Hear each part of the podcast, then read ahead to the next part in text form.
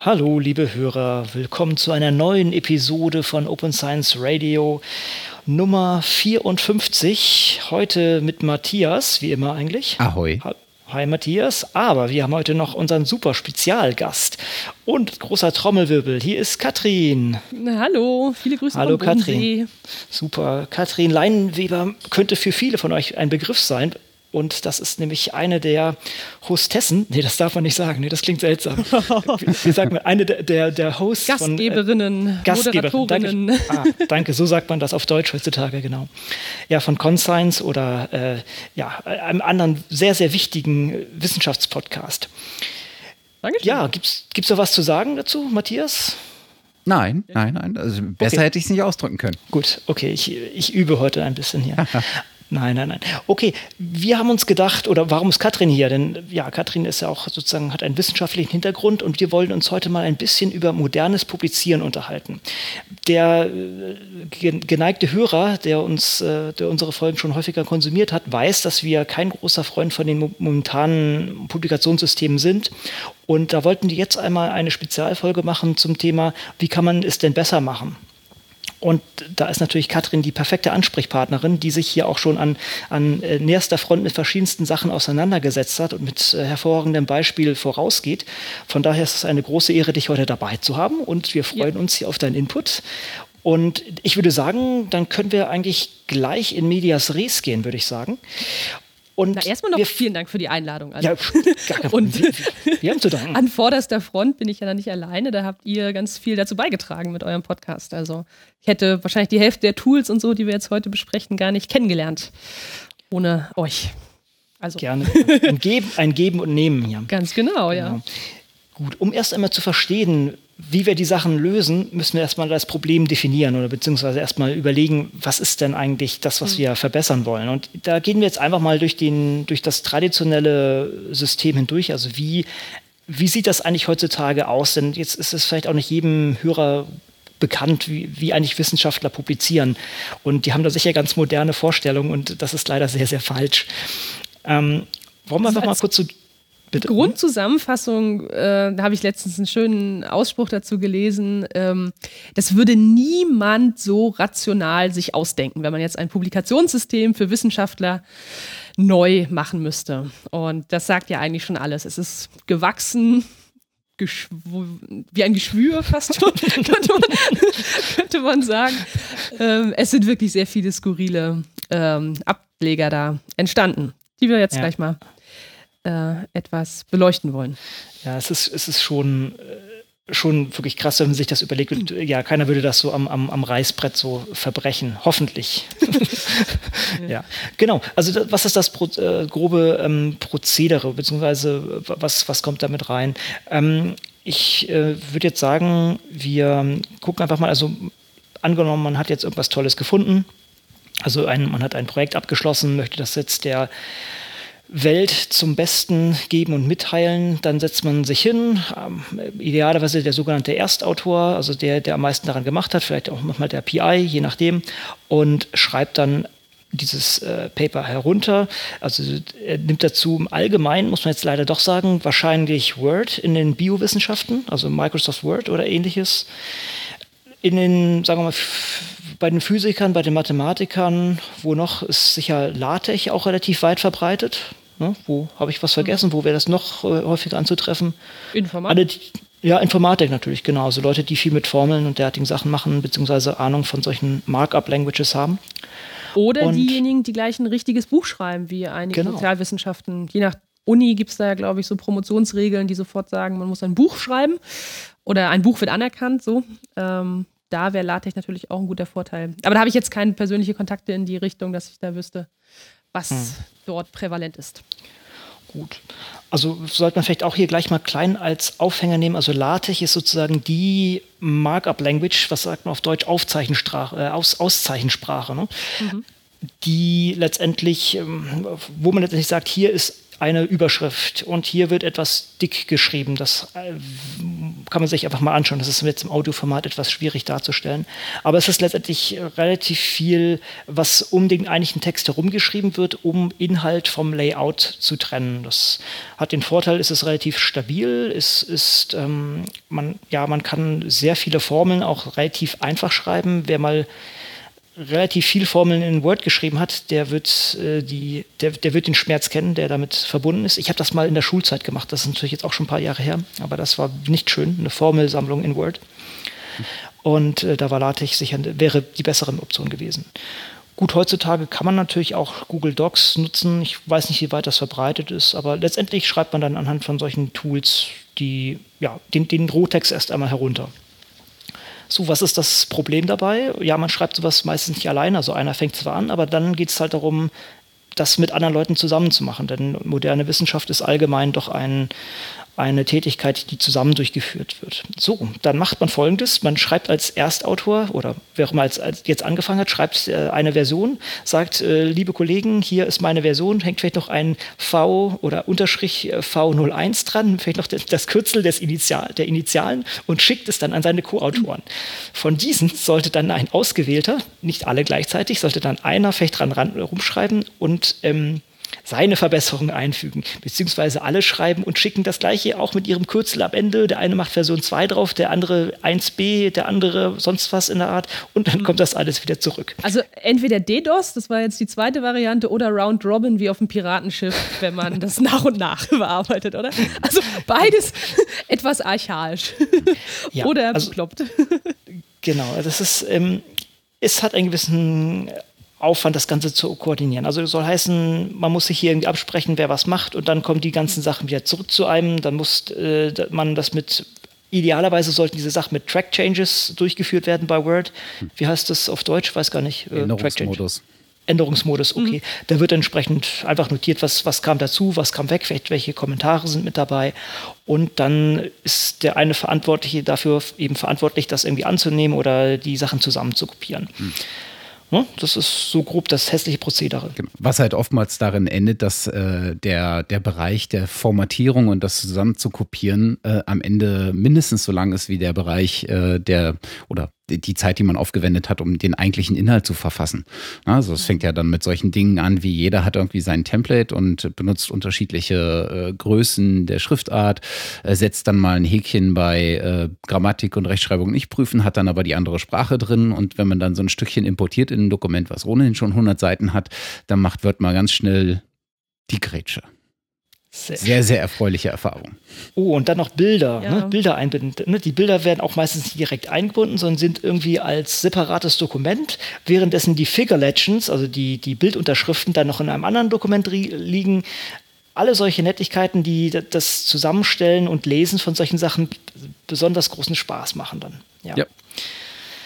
Gut, was haben wir sonst? Äh, ich denke, dann hat man jetzt so nach einer gewissen Weile hat man ein hässliches äh, Dokument zusammengetan, was man, oh, du hast es auch schon dann auch meistens noch in eine gewisse Formatierung überführen muss. Also die meisten Publisher mhm. bieten dann ein, ein Template an, in das man das über, überführen muss. Manchmal weiß man noch gar nicht, in welches Journal das überhaupt kommt und muss es dann entsprechend anpassen. Mhm. Aber wichtiger Punkt, meinst du mit Templates und tatsächliche Word-Datei, in die man reintippen kann oder so ein paar Anweisungen, wie man das zu formatieren ich, hat. Weil ich ja, habe ersteres, so das Bessere, eine wirkliche Template-Datei noch hm. nie gesehen.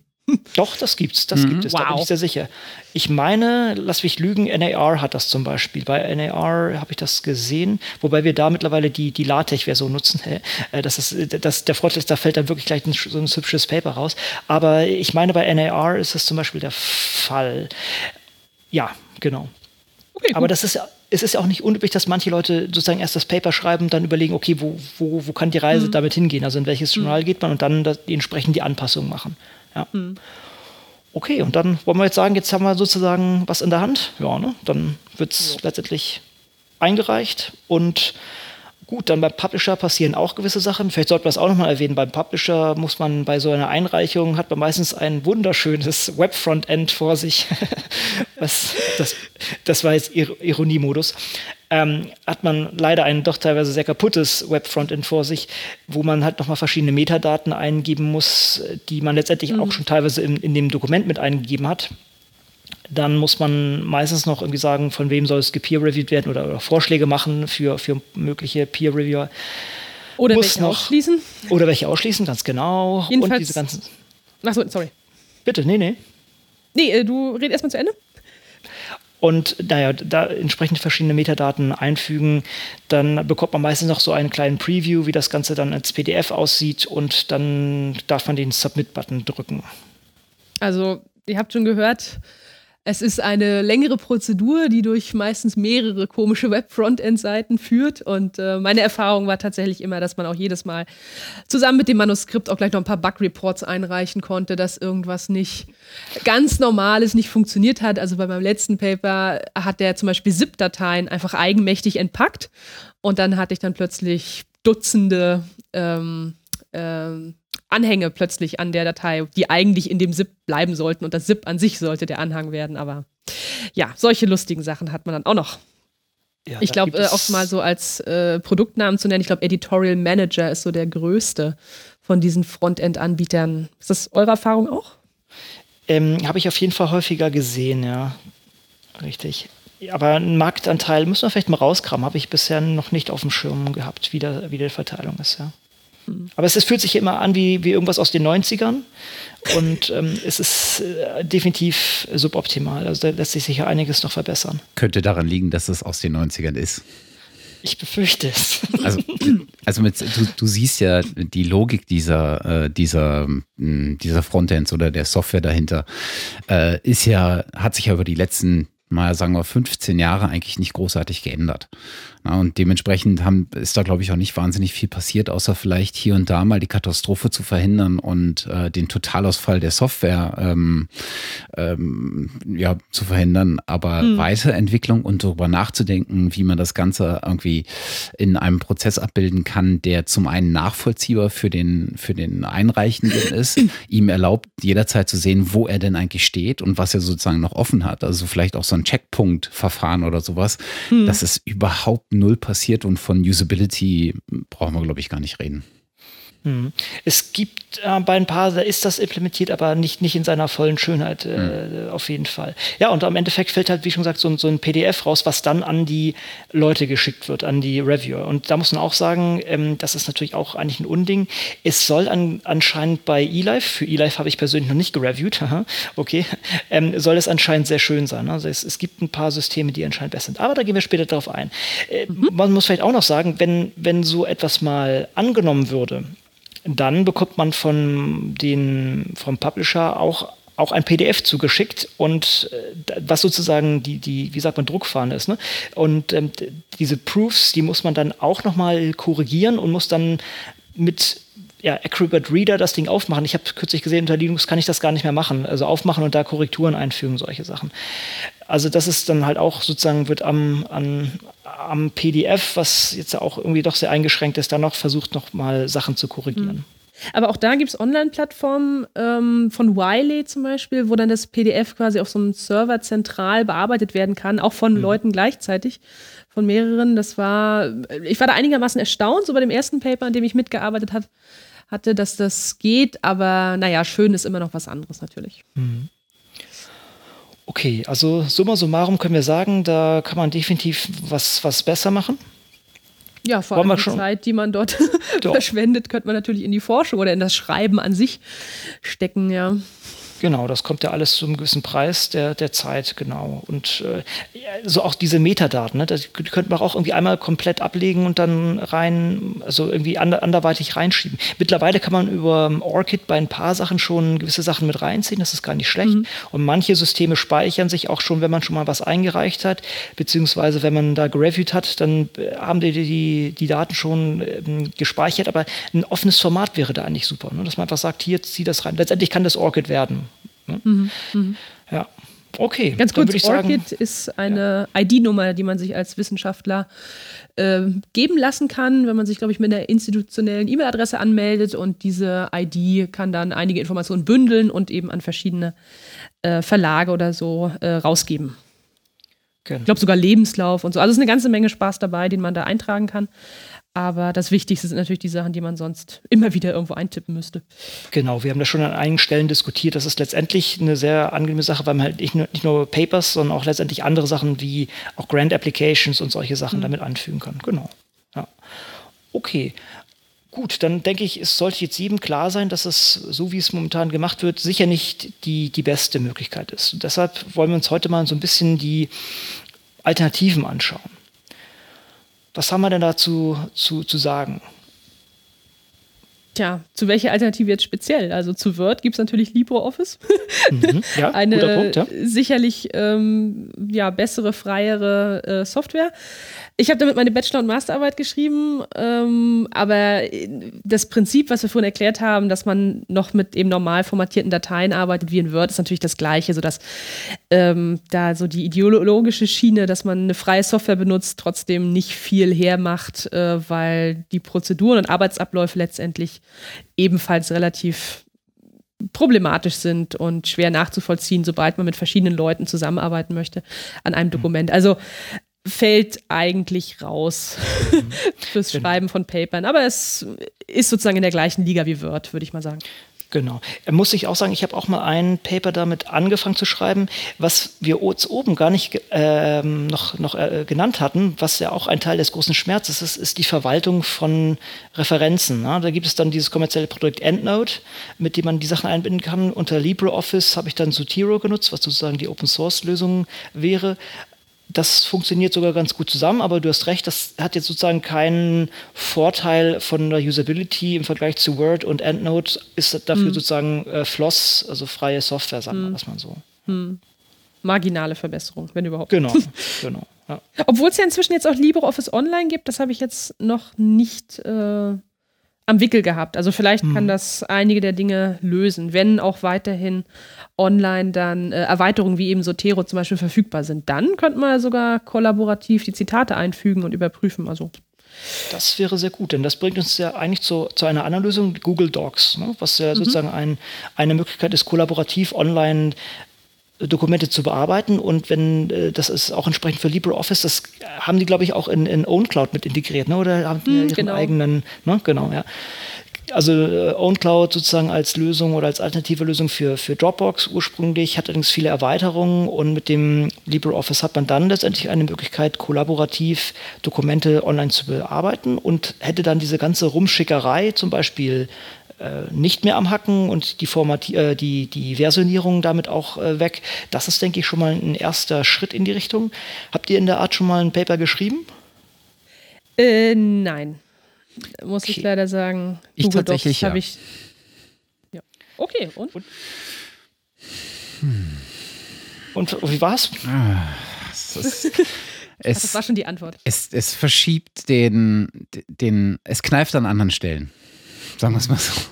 Das ist mhm. wie, äh, zuerst gibt's, ziehen dich halt deine Eltern an und es ist immer alles doof und es kratzt überall und dann fängst du dir an, selber Klamotten zu kaufen und kannst dir aber nicht die wirklich guten leisten oder kennst die wirklich guten nicht und dann fangen die auch irgendwie an zu zwicken. Also es nimmt schon ein bisschen Schmerz weg. Was es halt wirklich wegnimmt, ist dieses, das Handling der Bestandteile, die in äh, oder Versatzstücke, die du letztendlich nutzen willst, ähm, die verteilt in irgendwelchen Dokumenten sind. Na, und ich glaube, wir kennen das ja alle, diese ewigen Mailing ähm, ähm, Forwarder und Antworten, ne? Re, äh, Re, Re, äh, FW, Re und dann irgendwann da hinten kommt dann der eigentliche Titel der Mail, die keiner mehr lesen kann, weil da vorne die ganzen Buchstaben noch stehen, äh, in denen dann an irgendeiner Stelle steht, ja, übrigens, ich habe hier noch das kleine Dokument und dann könntest du das andere aus dem äh, nehmen. Und da blickt am Ende keiner mehr durch. Und was es vor allen Dingen macht, ist, es geht nicht nur allen auf die Nerven, sondern es hat halt extrem, es birgt extrem hohe Gefahren, dass entweder die falschen Versatzstücke genommen werden oder welche übersehen werden oder ähnliches. Und das ist tatsächlich mit solchen äh, Dingen wie äh, kollaborative Textverarbeitung, wie Google Docs äh, es beispielsweise macht, kannst du ein Stückchen weit ähm, damit umschiffen, aber es hat andere Tücken. Ähm, was ich als extrem nervig äh, empfunden habe, ist ähm, etwas, was, glaube ich, stark zusammenhängt. Und zwar auf der einen Seite die Argumentation, wo liegt eigentlich das Dokument und wer ist Herr des Dokuments? Ähm, wenn das nicht klar ist, dann äh, kommt man da immer wieder an den, an den Punkt, ähm, dass man äh, auch in Google Docs Gefahr läuft, dass Leute an unterschiedlichen ähm, Punkten editieren in Dokumenten, die sie eigentlich nicht nutzen sollen. Also auch da muss sehr, sehr klar von Anfang an ähm, ein Weg aufgezeigt werden, wie man damit arbeitet. Also wer erstellt das Dokument, wer verwaltet das Dokument im Sinne von äh, achtet darauf, dass bestimmte formale Kriterien eingehalten werden. Formatierung ist da eins, aber beispielsweise Längenbeschränkung ist da ein anderes. Äh, wer äh, ist dafür zuständig, äh, gemachte Kommentare und Änderungen zu akzeptieren, zu beantworten, zu klären, wie auch immer man damit verfahren will? Und was halt extrem nervig und aufwendig ist, ist A, sich eine intelligente Backup-Strategie dazu zu überlegen. Äh, also wo lege ich diese, wo und wann lege ich diese Dokumente ab, damit sie nicht nur online ähm, in, meinem, in meiner Google Cloud existieren, sondern damit sie auch nachvollziehbar für mich als, äh, als, als, als Forscher oder vielleicht auch, äh, vielleicht bin ich auch innerhalb eines Unternehmenskontexts unterwegs, ähm, nachvollziehbar äh, irgendwo liegen, wo ich jederzeit auf sie zurückgreifen kann. Und die ganzen Online-Dokumente haben bei Google Docs einfach den Nachteil, ab einer Seitenzahl von hm, schätzungsweise 50 bis 60 Seiten wird dieses Dokument einfach sehr viel langsamer. Und das Arbeiten darin sehr viel ähm, anstrengender, weil einfach das Scrollen, äh, Ladezeiten, äh, bevor das Dokument überhaupt aufgeht, äh, das erhöht sich äh, mit dem Umfang des, äh, des Dokuments, also zumindest aus meiner Erfahrung. Und das macht es wiederum sehr unangenehm, damit zu arbeiten. Hm. hm. Okay.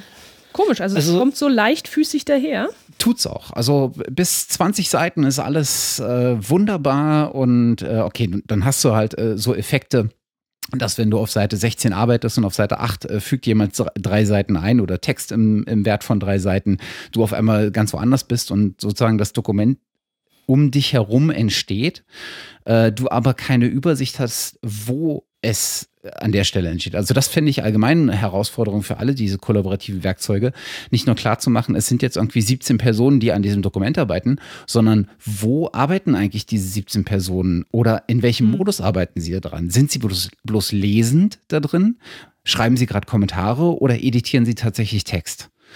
Hm. Und Aber dennoch ist das schon ein Vorteil ne, im Vergleich zum, zum Rumsenden von E-Mails, denn da weißt du es erst recht nicht und da, da kannst du es auch gar nicht parallel bearbeiten. Also das ist natürlich schon ein Schmerz auf jeden Fall, ja. aber das ist, ist dort immer erst noch erst möglich. Das ist das äh, sich von daher immer noch ähm, vorteilhaft, auch wenn die Performance sicher besser sein könnte. Absolut. Und du hast halt einfach äh, die Integration von, äh, von bestimmten Add-ons, äh, wie Google das nennt, äh, ist einfach ähm, auch ein sehr eleganter Weg, um andere Dinge, ähm, Dinge zu bewerkstelligen. Äh, plus es eröffnet Unternehmen wiederum die Chance, innovative Add-ons zu entwickeln. Ähm, und ich glaube, da hatten wir jetzt ein Beispiel aus den Folgen von ähm, äh, zum Barcamp Science 2.0. Äh, ich glaube, die Folge 50 war es mit Roman, äh, der mit seinem Team daran arbeitet, äh, sozusagen einen Zitationseditor, ähm, beispielsweise über die Orchid-ID äh, oder Autoreneditor ähm, über die Orchid-ID ähm, in Google äh, Docs zu integrieren, dass wenn man ein wissenschaftliches Paper darin schreibt und beispielsweise auf einen Autoren referenzieren muss, die Autoreninformationen oder auf dem Paper die Zitationsinformationen direkt aus diesem Plugin, was er entwickelt, in Google Docs ähm, integrieren kann und sogar, sogar darüber suchen kann, was also den Schritt raus äh, in den Browser äh, wiederum einfach ähm, überfällig macht. Hm. Hm.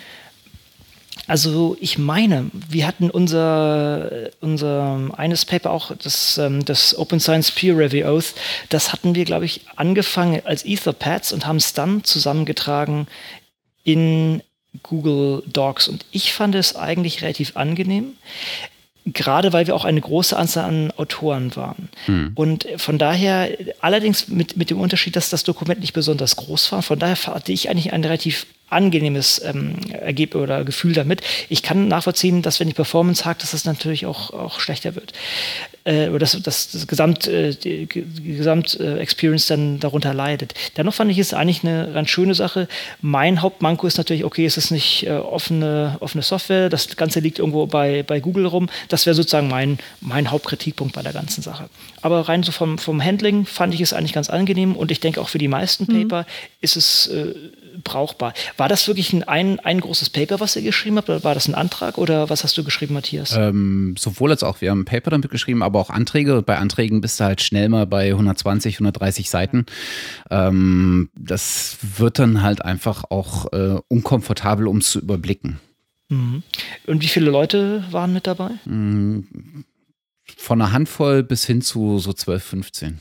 Ah, okay, das ist auch. Auch, auch in unterschiedlichen Rollen wiederum. Mhm. Äh, na, also, dass du eher so Reviewer hast, die dann drüber gehen ähm, und äh, eher Kommentare machen oder Verbesserungen schreiben. Äh, dann aber auch Leute, die einfach äh, vor allen Dingen den, an dem Text arbeiten und ihn erst entstehen lassen. Mhm. Und klar, deine, deine Einwände ist total berechtigt, dass äh, bei Google natürlich immer das Argument ist, wo liegen eigentlich meine Daten? Und wenn man sich solche angewandten Forschungsinstitutionen wie äh, Fraunhofer ähm, anguckt, die oftmals in industriefinanzierten Projekten äh, mit einer bestimmten Geheimhaltungspflicht, weil äh, irgendwie Betriebsgeheimnis oder sonst was, äh, daherkommen, da ist das ähm, oftmals zumindest nicht gern gesehen, auch wenn es gebilligt wird. Ja, ich meine, da müsste man jetzt nochmal den, den Vergleich zum LibreOffice Online entsprechend gehen und gucken, wie gut das ist. Denn das wäre was, was auch eine Universität entsprechend seinen Leuten anbieten könnte. Mhm. Dass es lokal gehostet wird. Was eh so eigentlich Teil einer universitären Infrastruktur heutzutage sein sollte. Ne? Mhm. Meines, meiner Meinung nach. Dass man irgendwie Etherpads, äh, äh, wie heißt das, OwnCloud und alle solche Sachen eigentlich parat hätte. Na gut, okay. Ähm, dann haben wir noch, äh, was haben wir sonst noch in der, in der Richtung parat? Äh, Paperpile. Was ist äh, denn das genau? Habe ich noch nicht mitgearbeitet, interessiert mich auch. Mhm. Habt ihr das zusammengetragen? Aber es ist zumindest ein Zitationseinfügeprogramm für Google Docs. Mhm. Soweit genau. weiß ich das. Okay. Ich habe ich hab damit noch nichts gemacht. Äh, das ist auf jeden Fall genau dafür sozusagen der Satz, sozusagen das, der, der Endnote, das Endnote, äh, der Endnote-Ersatz für, für Google Docs, soweit ich das gesehen habe. Ich habe selber auch damit noch nicht gearbeitet und es ist auch ein kommerzielles mhm. Produkt, muss man natürlich sagen. Ne? Das heißt, man mhm. muss dann irgendwann, glaube ich, zahlen. Okay. Ah, okay, das geht also sozusagen nicht als Add-on in Google Docs, sondern das ist einfach ein äh, paralleles Angebot, äh, ein Service, den du, ein webbasierter Service, den du äh, nutzt und dann kannst du aber daraus äh, äh, Zitationen und sowas in Google Docs einbetten. Wenn ich, ich das meine, richtig sehe. Ja, ich glaube auch. Hm. Ja, okay. Gut, da wir jetzt alle noch nicht damit gearbeitet haben, können wir das auch erstmal beiseite lassen. Aber zumindest Gut, wenn man, scheint es hm? ja so, dass Google Docs dadurch auch besser für Wissenschaftler geeignet ist. Hm. Als ja, zuvor, als wir es bisher genau, haben. Korrekt. Man muss natürlich immer vor Augen halten, man muss vor Augen halten, eigentlich ist Google Docs per se natürlich ein allgemeines Textbearbeitungstool und jetzt nicht auf, auf den hm. Wissenschaftler eingeschossen. Mit den, mit den anderen Sachen würde ich sagen, geht es schon mehr in Richtung Wissenschaft, ganz einfach, weil das jetzt mehr LaTeX basiert ist. Also äh, das eine ist äh, Overleaf und das andere ist Share LaTeX. Habt ihr damit Erfahrung gemacht? Schon mal rumgespielt? Ja, ein bisschen mit beiden. Allerdings habe ich, ähm, oder habe ich damit ein Paper geschrieben? Ich glaube doch, letztendlich ja, äh, weil es eine Vorlage von einem Verlag gab. Mhm. Und das ist schon ganz okay, äh, gerade wenn man jetzt noch nicht mit LaTeX ähm, viel zu tun hatte. Sie haben gute Tutorials, Hilfestellungen, teilweise auch so Autocomplete äh, für die Kommandos.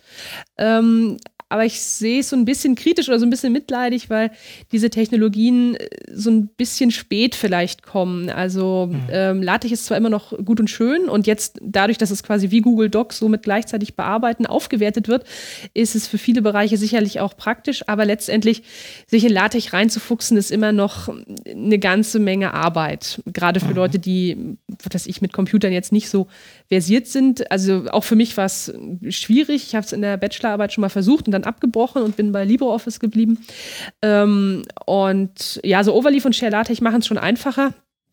Aber es ist ja immer noch, man hat quasi immer noch den alten Code vor Augen die meiste Zeit. Und wen das verwirrt oder wer sich dadurch abgelenkt fühlt äh, vom eigentlichen Schreiben, was ja auch eigentlich das Versprechen ist von LaTeX, dass man sich eben nicht mehr kümmern muss, um die Formatierung, sondern das schön trennen kann und sich auf jeweils das konzentrieren kann, was man gerade machen möchte.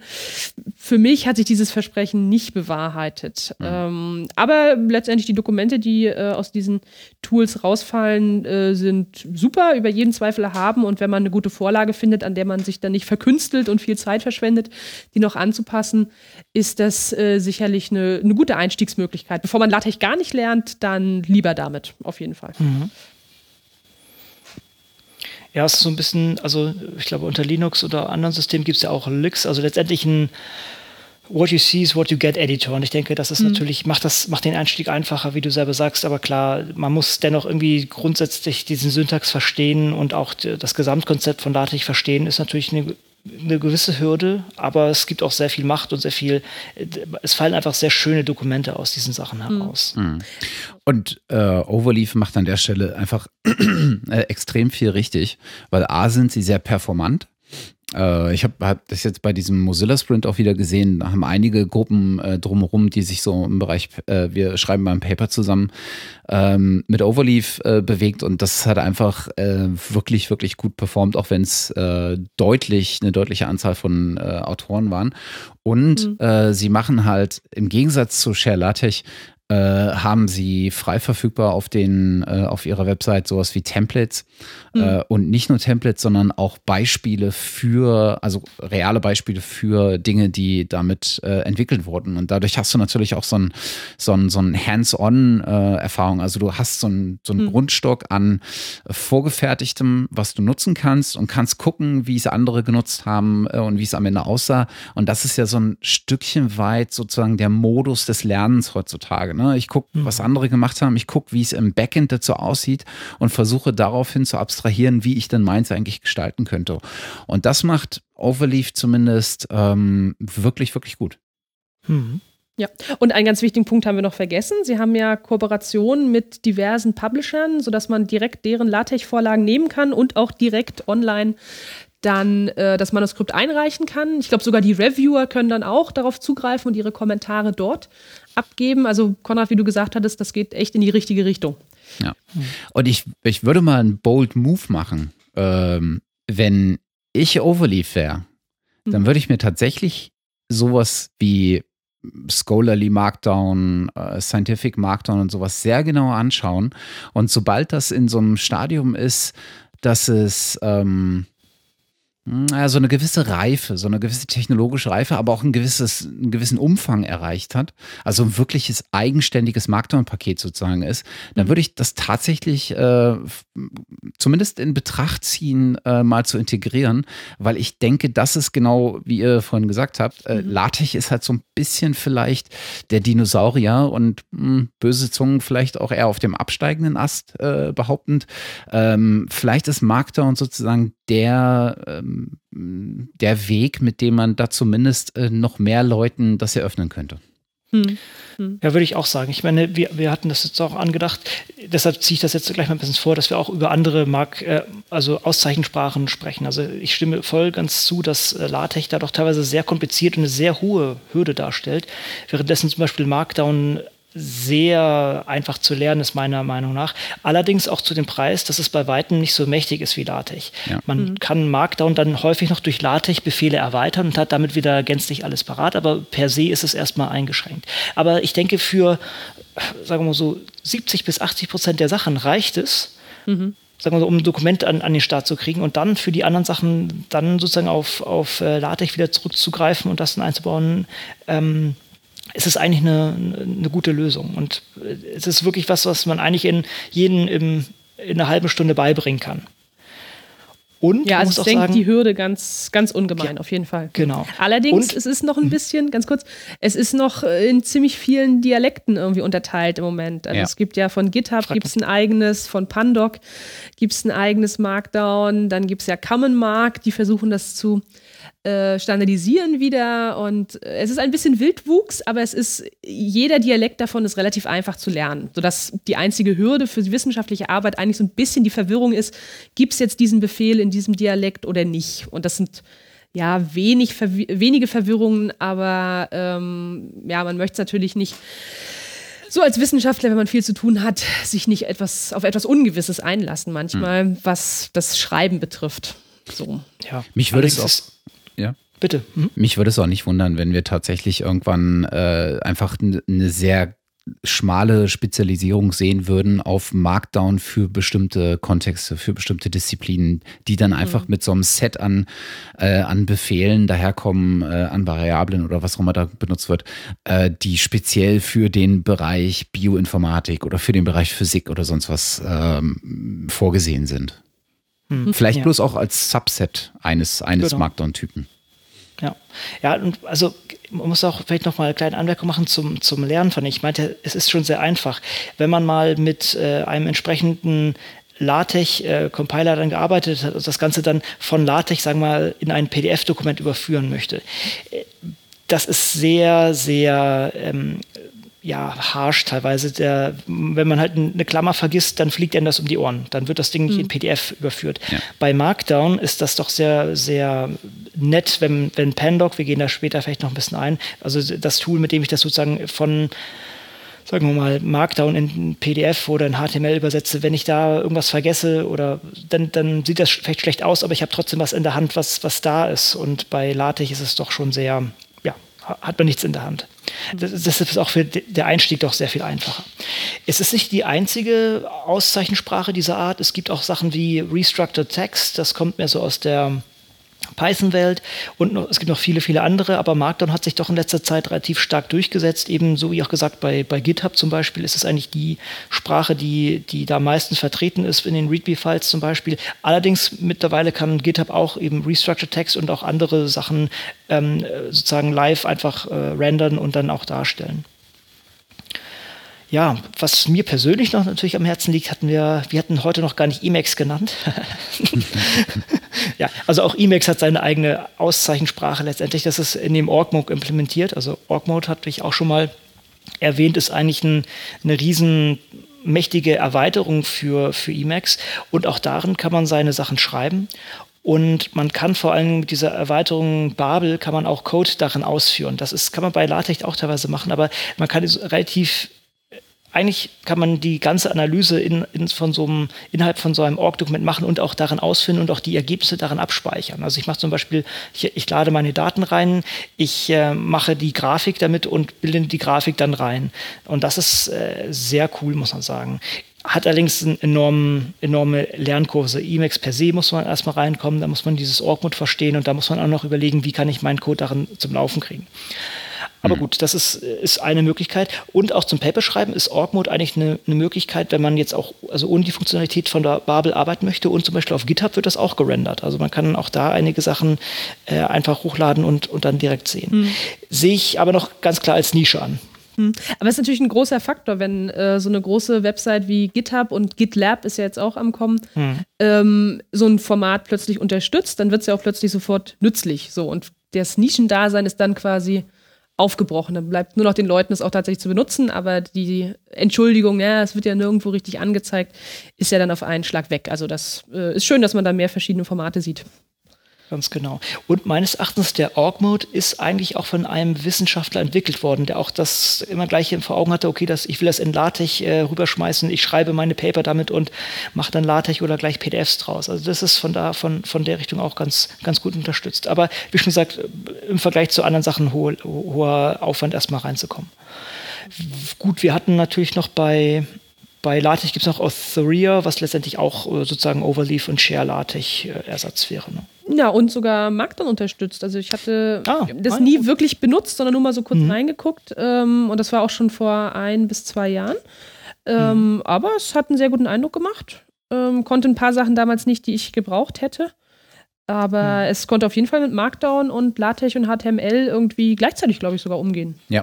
Mhm. Das, das Nette, was du bei Authoria hast, ist, dass du beispielsweise äh, Daten ähm, nicht nur starre rendern kannst, äh, sondern tatsächlich auch äh, über einen Zeitverlauf beispielsweise. Also du hast einfach ein bisschen Interaktivität in den, in den Grafiken, da wo du, du sie benötigst, weil mhm. ich meine, klar, Publishing war bisher äh, ein Paper, äh, was sich A nie wieder ändert und was halt B starr in einem, in, in einem Journal abgedruckt wird. Das war also bisher nie Thema.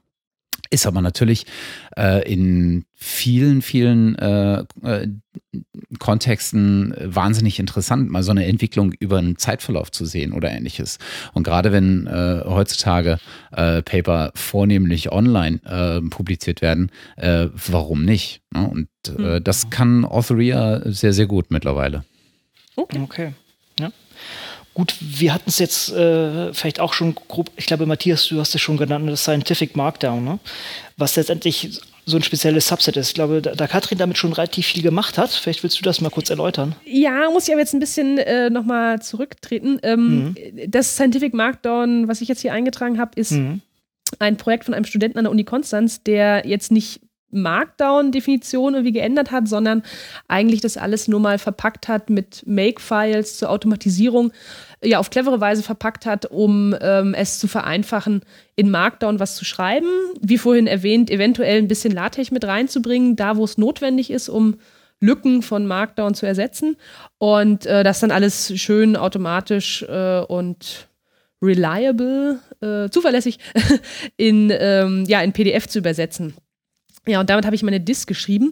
Ähm, es gibt als Markdown-Definition ähm, ja Scholarly Markdown. Das ist, mhm. glaube ich, äh, eher so die Formatvorlage dafür. Und ja, dieses Scientific Markdown, auf das ich mich beziehe, ist eher so ein, ich habe es immer Schreibumgebung genannt, so ein bisschen selbst geklöppelt, selbst gebastelt äh, und selbst automatisiert.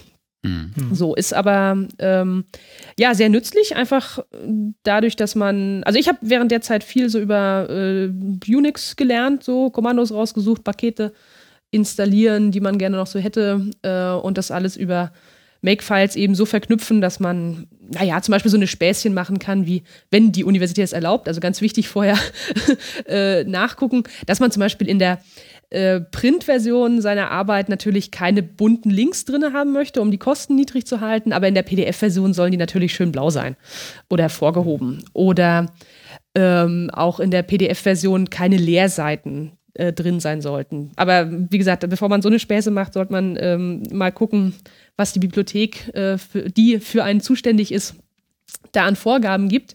Ähm, es kann sein, dass es wirklich zeichengenau übereinstimmen muss. Da sollte man etwas vorsichtig sein. Mhm. Ähm, aber es ist halt technisch möglich. Also man kann da viel rumspielen, viel drüber lernen. Äh, eben wie ja, Unix-Automation äh, geht, würde ich mal so sagen. Mhm. Bei diesem Scholarly äh, Markdown ist es halt mhm. auch extrem unübersichtlich. Also es gibt ja äh, Scholarly Markdown von Tim Lin, heißt er, glaube ich. Mhm. Ähm, und dann gab es aber auch noch eine Initiative von ehemals Martin Fenner äh, zu Scholarly Markdown, was jetzt Markdown for Scientific Writing ist und von dem Karthik Ram ähm, weiter betrieben wird. Also das hatten wir ja vorhin schon. Es, es gibt einfach zu viele ähm, ähm, zu viele Markdown-Typen, die nie wirklich trennscharf sind, sich so überlagern und mhm. das ist vielleicht einfach auch gerade noch so ein Zustand, wer gewinnt eigentlich die Oberhand? Ja, also ich denke auch, ne? ja. auch da kann man, wie vorhin schon angemerkt, äh, herangehen äh, an diese Frage, welche Plattformen unterstützen es oder welche Tools unterstützen es noch. Und für das Scientific Markdown, was ich eben erklärt habe, ist eigentlich Pandoc so die, das zentrale Nadelöhr. So alles, was davon unterstützt wird, äh, kann man super benutzen. Ähm, und es unterstützt vieles so. ähm, Verdammt, aber ja. da muss es durch, auf jeden Fall, ja. Ja, Pandoc sollte man sich allgemein mal anschauen. Also das ist äh, sozusagen der Konverter von alles in allen, also von Markdown in selbst Word DocX oder von Markdown in LaTeX, von LaTeX in das und das for Org Mode in was auch immer. Also da gibt es super viele äh, mhm. Möglichkeiten, mhm. Sachen zueinander überführen. Das ist wirklich äh, das Schweizer Taschenmesser für, für solche Sachen. Ja.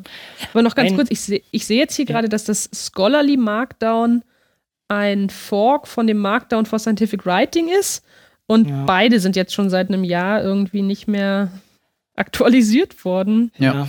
es ist sehr schade und es ist, wie schon gesagt, auch sehr gefährlich, weil man eben nicht weiß, worauf man hm. sich jetzt stürzen soll, wenn man was macht. Ja. Und lassen Leute es wahrscheinlich dann doch eher liegen. Und das ist ja am besten. Also mein Ratschlag so aus einem Jahr Erfahrung jetzt damit äh, ist, sich auf das konzentrieren, was Pandoc unterstützt. Punkt aus. Genau ich habe das auch, ich habe eine Formatvorlage, gut, vielleicht äh, stelle ich das auch irgendwann mal auf ähm, Org-Mode um, aber ich habe auch eine Sache, wo ich ähm, mit, mit Markdown, mit, dem, mit den Standard-Tools, also mit eigentlich das, was Pandoc unterstützt, sowas gebaut habe und das ist eigentlich auch total ausreichend. Vielleicht noch ein Kernteil dieser ganzen Sache ist äh, die Cit Citation Style Language. Das heißt, irgendwie möchte man ähm, sozusagen mal die, die Publikation natürlich auch reinkriegen. Das heißt, man braucht BibTech, was äh, sozusagen aus der LaTeX-Welt kommt. Letztendlich ist das eine, eine Möglichkeit, äh, Zitationen zu, aufzubewahren und dann möchte man das Ganze einbinden. Und das ist by the way auch das Praktische hier dran. Man schreibt sozusagen einmal ein Dokument und sagt, okay, jetzt möchte ich das Ganze entsprechend äh, an, eine, an einen Publisher schicken und der hat eine bestimmte Formatierung seiner Zitationen. Also irgendwie zum Beispiel äh, Erstautor et al. und dann vielleicht noch das Datum oder einfach die Nummer, was auch immer. Und das unterscheidet sich halt. Und das ging meines Erachtens von Zotero aus, also einem Open Source ähm, Reference Managing Tool. Das heißt Citation Style Language und da ist für die verschiedenen Journale das entsprechend abgelegt in einer, ja, ähm, in einem bestimmten Format. Und man kann dann sozusagen sagen, hier ist mein Markdown-Format, hier, oder hier ist mein Markdown-File, hier ist mein, meine Zitationsdatenbank im, äh, als, als BibTeX-File und das ist die Formatvorlage äh, Vorlage in Zitations-Style-Language sozusagen, also Citation-Style-Language. Und dann wird daraus das PDF gebaut oder was auch immer.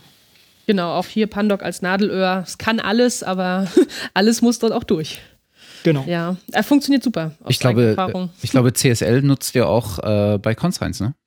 Ähm, ja, äh, nicht mehr so richtig aktiv, aber mhm. ich habe mal einen Stil gebastelt, um ja sozusagen nur das Wichtigste äh, dann in die Shownotes einzufügen, eben vor allem den Titel und die DOI, äh, auch gleich direkt verlinkt mhm. ähm, und naja, mit ein paar Autorennamen. Das ist ja auch eigentlich die heimliche Hoffnung, dass die Autoren äh, mal den eigenen Podcast finden und zurückschreiben. Ja. hey, ihr habt da totalen Quatsch besprochen. ja gut, aber ich meine, das ist, das ist natürlich eine Überlegung, die, ähm, die total valide ist, weil ich meine, was machen wir für Podcasts? Schon irgendwie wissenschaftsbezogene Podcasts. Und äh, gerade mit so, mit so äh, Möglichkeiten, die uns sowas wie Orchid äh, gibt, wo halt nicht nur, ähm, oder sagen wir so, die Möglichkeiten, die uns durch alternative Metriken irgendwie erlaubt werden, äh, da zählen halt nicht nur mehr die Paper, die du publizierst, sondern du kannst halt links und rechts auch nochmal gucken und gucken, was da für Aktivitäten. Sind. Und das würde natürlich voraussetzen, dass äh, wir mit Podcasts ein Stückchen weit zu diesem ähm, Umfeld natürlich auch beitragen. Und äh, dann ist natürlich äh, an irgendeiner Stelle schon auch wichtig zu gucken, dass man wiedererkennbar zitiert und mhm. möglichst noch korrekt zitiert. Mhm. Oder letztendlich automatisiert detektierbar zitiert. Genau. Ein Link äh, ist ja auch von dem äh, Empfänger dann sichtbar. So habe genau. ich auch schon Sachen wiedergefunden, wo Leute auf mich verlinkt haben und konnte mich dann da bedanken. Genau.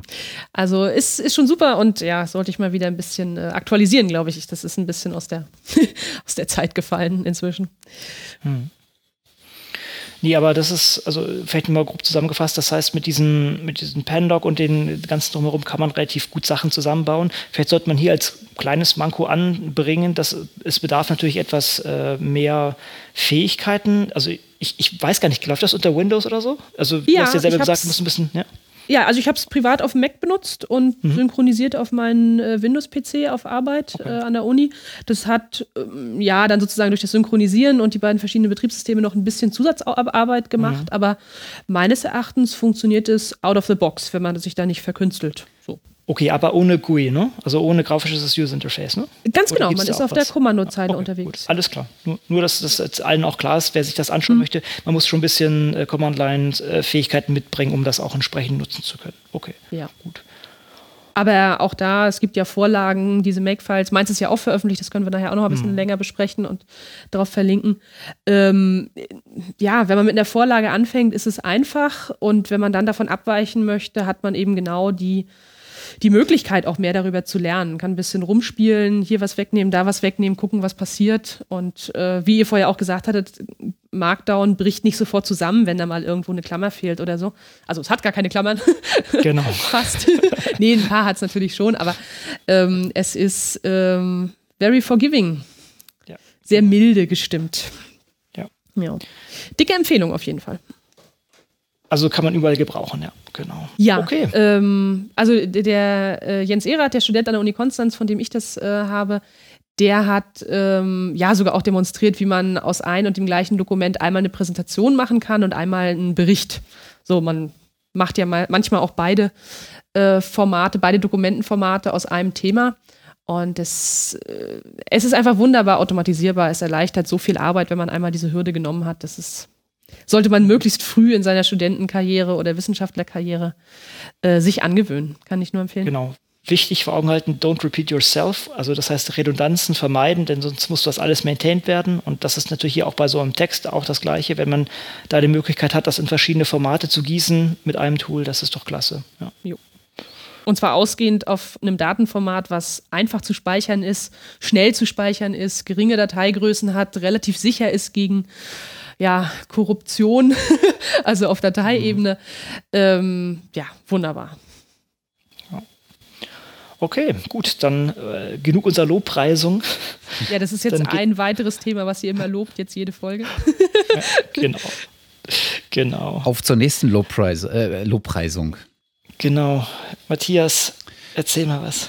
Na, ich finde es, äh, ich meine, wir hatten es ja vorhin. Ähm, dass eigentlich bei diesen Einreichungstools hast du ja das Problem, äh, dass du dieses Webinterface hast und dass du da was einreichst, das wird dann äh, am Ende irgendwie konvertiert, womöglich in so ein äh, Format wie PDF, damit es dann die äh, Editors bekommen und oder die äh, Reviewer, ähm, die machen dann, leisten dann ihren Teil und dann am Ende bekommst du wieder so ein PDF zurück.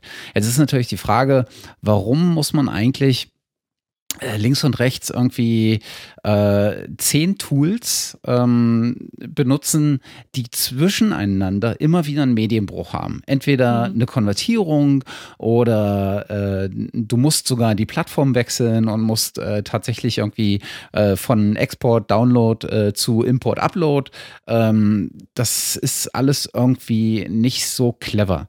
Und es gibt aber tatsächlich so ein paar Tools, gerade würde ich sagen, so in den letzten anderthalb Jahren ist da äh, ziemlich viel passiert auf dem Wege, die das Ganze so ein bisschen mehr vom Plattformansatz äh, denken und äh, versuchen, ähm, das Ganze schon als Prozess abzubilden. Und also vom Schreiben äh, wahrscheinlich zum Einreichen, äh, zum Publizieren. Und äh, da sind, glaube ich, zwei Tools, die sich da ganz gut benennen lassen. Das eine ist das äh, Arthur Writing Tool von Pensoft, kommt das, glaube ich, ursprünglich. Ähm, kann man sich am besten angucken äh, im, äh, im, im, richtigen Leben äh, bei dem äh, äh, Rio Journal äh, was wir hier in den letzten Folgen schon öfter mal äh, erwähnt hatten, ähm, ist also ein Tool, wo man äh, das einem genauso so eine ko kollaborative Arbeitsumgebung oder Schreibumgebung äh, äh, bereitstellt, wo man halt mit mehreren Autoren zusammen an einem Manuskript arbeiten kann. Das kann äh, ein Paper sein, das kann irgendwas anderes sein, ein textbasiertes Manuskript muss es am Ende sein, bietet einem ähm, online ähm, Versionierung, bietet einem äh, Revisions äh, und vor allen Dingen denkt es dann den Schritt weiter. Nicht nur, also es hört nicht auf, das Paper oder der, der Artikel oder sonst was ist fertig, sondern es bietet einem den Weg weiterzugehen. Äh, entweder automatisiert über Schnittstellen äh, oder tatsächlich bei Rio integriert ähm, in die entsprechend nachgelagerten Prozesse. Also aktualisierte Daten nochmal nachreichen und eine Grafik neu erstellen zum Beispiel? Oder was sind das nachgelagerte ist, Prozesse in diesem Fall? Das ist äh, zum Beispiel eins der, der Dinge, die man tun kann. Also das äh, ist ein Tool, was nicht nur Versionierung als, ähm, als Status eines Dokuments denkt, sondern tatsächlich Revisionierung, also äh, mit der Bearbeitung dieses Dokuments umgehen kann. Also der nachgelagerten Bearbeitung, die dann natürlich auch wieder äh, an irgendeiner Stelle ähm, sichtbar sein muss und äh, publiziert werden will. Mhm. Und ich glaube, das kann äh, AFA ganz gut. Mhm, okay.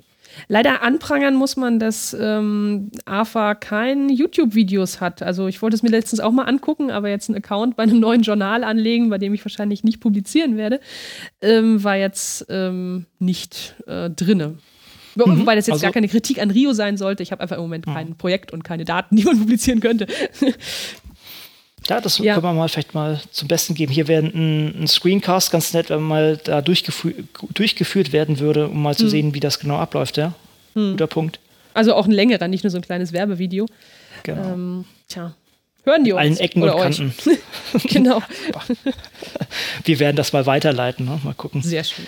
Wie man da, wie man da an, an den Zipfel kriegt. Ne? Ich meine, da sind ja viele bekannte Leute aus der Open Science Szene sind mit dabei. Daniel Mietchen, mhm. äh, Ross Mounts und so. Da kann man mal Bescheid sagen, dass die sich da vielleicht mal hinsetzen und da mal vielleicht mal durchlaufen. Ja, ansonsten konzeptionell ist es, denke ich, auch wirklich ein, doch, doch ein, ein Licht am Ende des Tunnels sozusagen, ein, ein hm. Lichtblick. Ähm, und ich denke, das ist genauso wie sein soll, das, was Matthias meinte, einfach ohne, ohne Brüche arbeiten. Das ist schon hm. sehr cool. Ja. Aber es gibt nicht nur einen Lichtblick, sondern dieser Tunnel ist mehrröhrig, denn auch PLOS, denn auch PLOS hat äh, eine solche Plattform angekündigt und bringt sie wohl im Sommer an den Start. Und das heißt Aperta. Ähm, was auch so eine integrierte Schreibumgebung bieten soll. Also wenn man sogar schon einen Account hat bei PLOS, ist man wohl automatisch dafür freigeschaltet. Manuskripte editieren, zusammenarbeiten mit Leuten und dann eben auch reviewen, überarbeiten, kommentieren, rückmelden.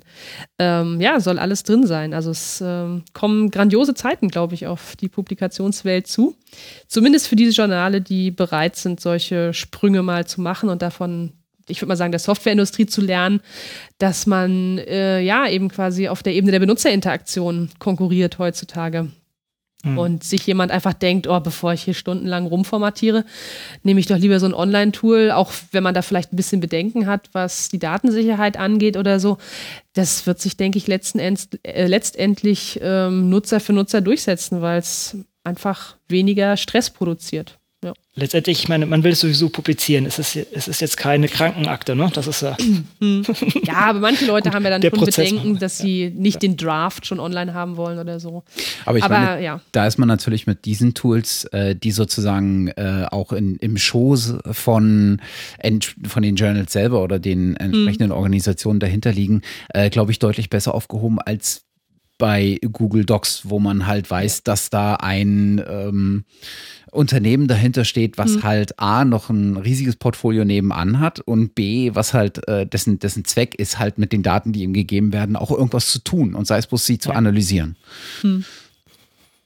Mhm, stimmt. Gut, aber dann ist man sogar noch besser aufgehoben bei so unabhängigen äh, Plattformen wie zum Beispiel Overleaf, die eben dann mit möglichst vielen, aber sozusagen auch da ist dann der Flaschenhals, mit wie vielen ähm, Publishern sie Kooperationen eingehen, um eben den Einreicheprozess direkt aus ihrer Plattform heraus äh, gestalten zu können. Mhm. Also ja, aber wenn man sowieso zu PLOS will, und es ist ja, glaube ich, immer noch das größte Konglomerat von Journalen, oder? Habe ich da was verpasst?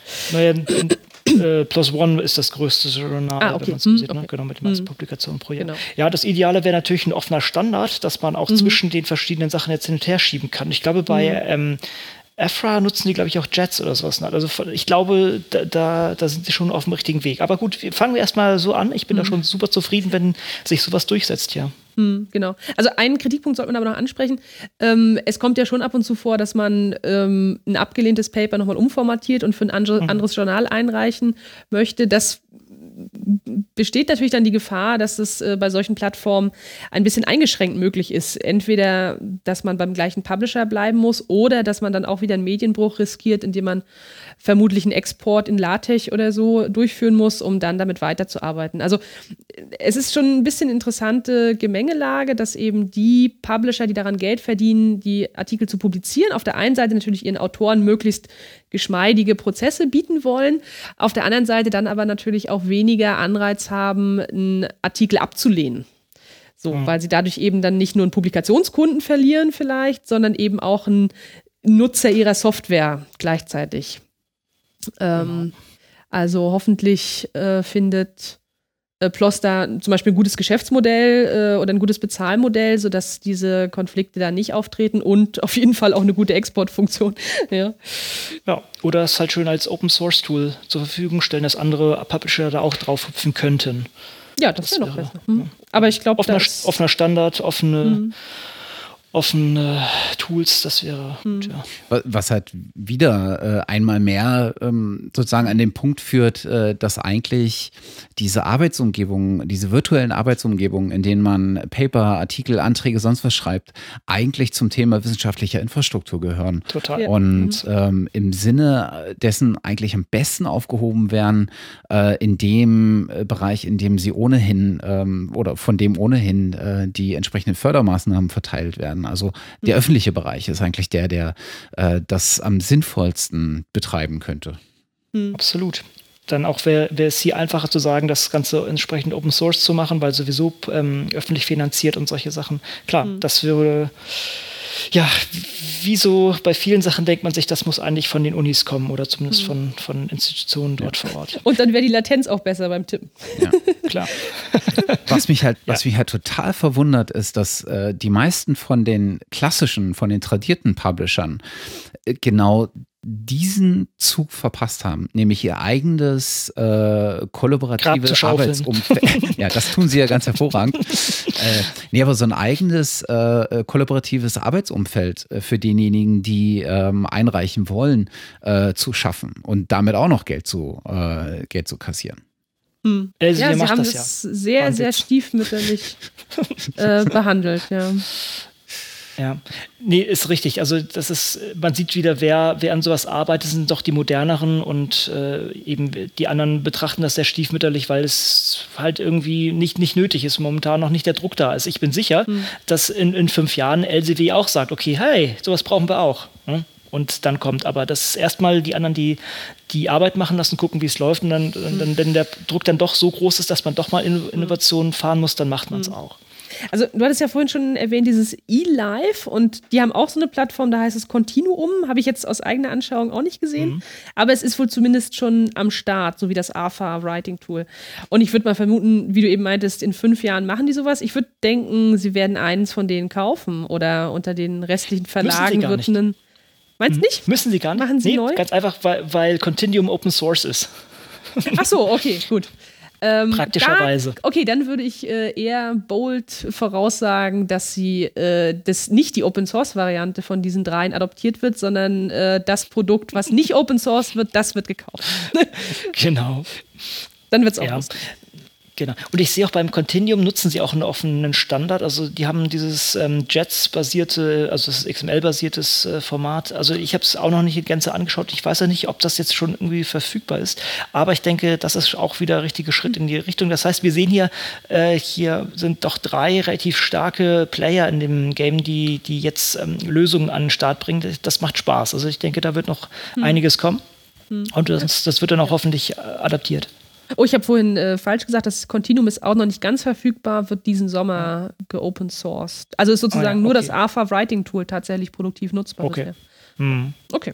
Okay. Ich glaube, wir, wir müssen gespannt. vielleicht nochmal sagen, was Jets ist, äh, jetzt wo wir es schon zwei oder dreimal erwähnt haben. Für mich ist es auch komplett neu, außer dass es ein offenes XML-Datenformat ist. Sehr gut, alles dazu gesagt. Reicht doch. Ich weiß nicht, Konrad, weißt du noch mehr dazu? Ich weiß nicht besonders viel dazu. Ich habe okay. mal mit ähm, Daniel Mietiner daran gearbeitet. Da ging es letztendlich um den äh, Jets-basierten Export von Publikationsdaten aus ähm, PubMed Central in Wikipedia. Das war so ein kleines Experiment. Äh, ansonsten bin ich da jetzt auch nicht in, in, in Gänze drin. Das ist letztendlich eine, eine Möglichkeit, ähm, ja, eine Publikation als solches äh, darzustellen. Das ist, äh, JETS steht für Journal Publishing Text Set, wo man einfach verschieden sozusagen den, den Artikel dann in Form von so XML äh, darbieten kann. Ist jetzt leider auch schon zu lange her. Ich habe es jetzt auch nicht mehr auf dem Schirm. Äh, muss ich leider passen. Aber da, mhm. wir verweisen drauf, dann kann sich jeder einlesen. Letztendlich grob, okay, ich will meine Publikation im offenen Format ablegen, das ist es letztendlich. Und es gibt auch äh, verschiedene Plattformen, die es auch anbieten. Eben PubMed Central hat, glaube ich, die Exportmöglichkeit in, in diesem Format. Hm. Es gibt sogar Plattformen, sowas wie Saelo, diese ähm, äh, oder Silo, ich weiß immer nicht, wie ich es ausspreche. Äh, diese brasilianische ähm, Open Access Plattform ist es, glaube ich, ähm, die das komplett für ihr Backend nutzen und die Artikel darin formatieren. Hm, okay, gut.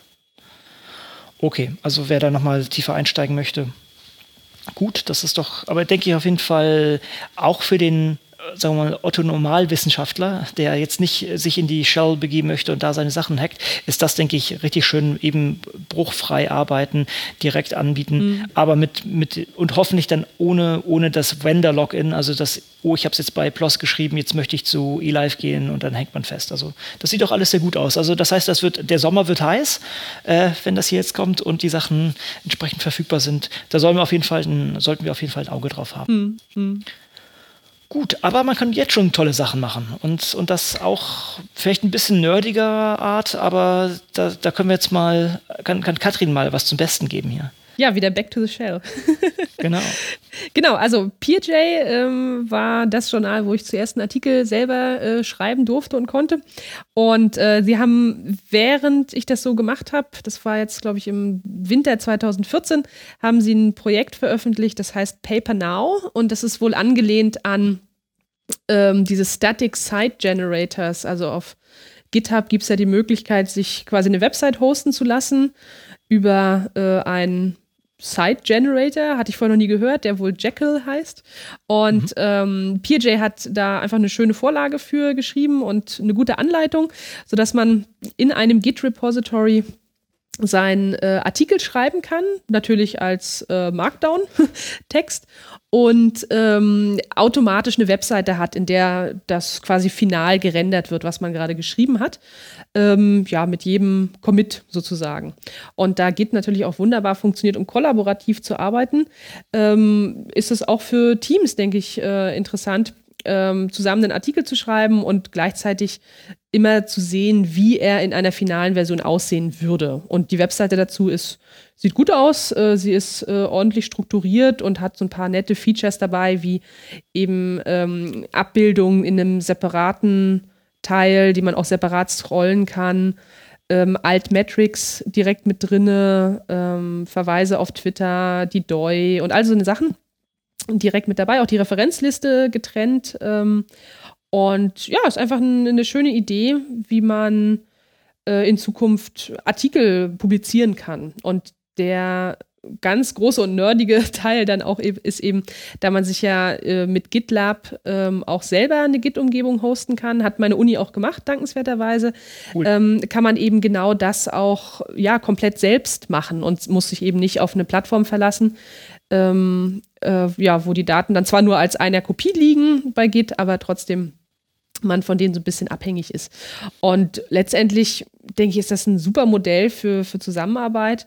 Äh, man muss natürlich ein bisschen Git lernen, aber man hat dann eben eigentlich dieses Versprechen realisiert, meines Erachtens, konzentriere dich beim Schreiben auf den Inhalt und auf die Kollaboration mit deinen Kollegen und lass die Software die Formatierung für dich übernehmen und zwar auch sofort. Ähm, und du kannst direkt sehen, äh, wie es am Ende aussieht. Äh, man muss sich dann eher so ein bisschen zurückhalten und seine Neugier so ein bisschen bündeln, damit man eben nicht zu viel äh, immer hin und her einen kleinen Tweak macht, sich sofort anguckt, wie das aussieht.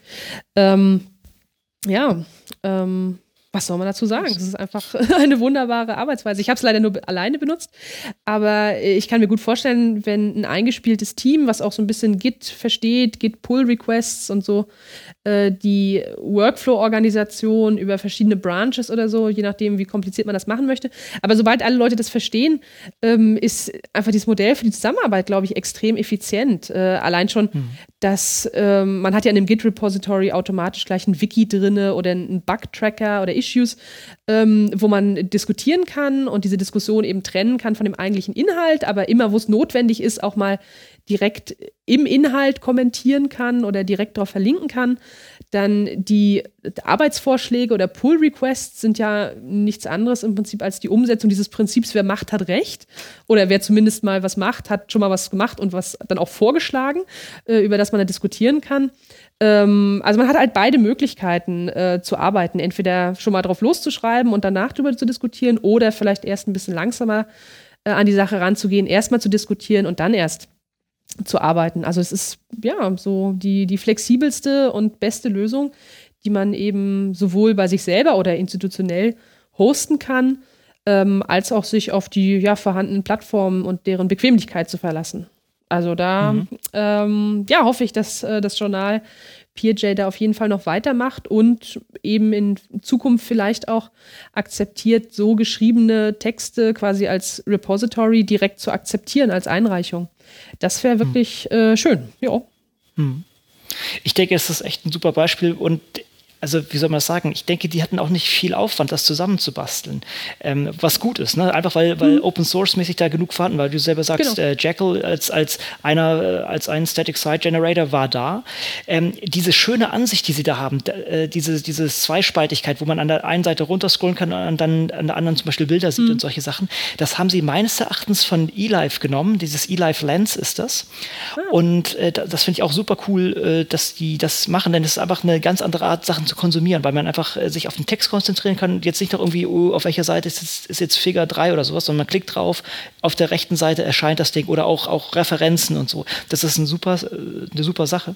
Und das dann so schön zusammengegossen in so, sagen wir so, einen leichtgängigen Workflow, das ist mhm. echt schön gemacht. Natürlich, wie du selber sagtest, mit der mit der gewissen Einschränkung, man muss halt ein bisschen Git können, man muss halt ein bisschen Markdown können. Ne? Auch hier wieder, ne? es lohnt sich, mhm. Markdown zu lernen man müsste schauen, also ich wieder als Evex-User und Org-Mode-User, äh, die, ich, ich weiß nicht, ob Jekyll es kann, ich kenne es vom, vom, von Pelican, das ein Python Static Site Generator ist.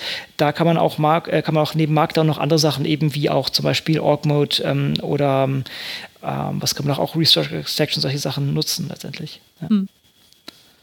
Schön, sehr schön. Ja, also gerade bei Git auch nochmal so ein bisschen, um die Finger in die Wunde zu legen, da ist natürlich noch sehr, sehr viel Zeug drin, was man so als ja, normaler Textschreiber in der Wissenschaft einfach nicht braucht, was teilweise auch verwirrend und problematisch ist. Also was ich da oh, gerebased habe und teilweise nochmal cherrypicken und so ein ganzer Krempel mhm. musste. Also äh, da kann man schon viel Zeit reinstecken. Aber ähm, das macht es meines Erachtens eben notwendig, dass vielleicht mal ein GitHub-Fork gibt, äh, ein Git-Fork, der ein bisschen reduziert ist, wo sich Leute überlegen, was braucht man hier wirklich, was möchte man vielleicht auch in einem wissenschaftlichen Workflow gar nicht haben. Also soll zum Beispiel die History überhaupt geändert werden können, was ja hm. für, für Softwareprojekte und so sicherlich mal sinnvoll ist. Ähm, aber ja, es ist ähm, wahrscheinlich die beste Zeit, überhaupt schon mal reinzukommen. So. Und es ist auf jeden Fall zu empfehlen, äh, Markdown und Git auch zu lernen. Aber gerade bei Git äh, ist noch viel so Gestrüpp äh, herum, auf das man auch relativ schnell stößt. Wohingegen bei Markdown, da ist ja nicht viel dabei. Und erst wenn man tiefer einsteigen möchte, okay, dann nimmt man das LaTeX halt noch dazu. Aber es stört eigentlich nicht, dass es diese Möglichkeit, dass es noch viel tiefere Möglichkeiten gibt. Bei Git liegt das schon ein bisschen mehr an der Oberfläche. Also soll jetzt auch keine Abschreckung sein, um das anzufangen, kann ich nur empfehlen. Aber man sollte sich bewusst sein, dass man da auch schon ähm, ja eine gewisse Zeit rein investieren muss, um das auch zu lernen, weil einfach sehr viel mehr ganz offensichtlich wird, was man lernen könnte noch.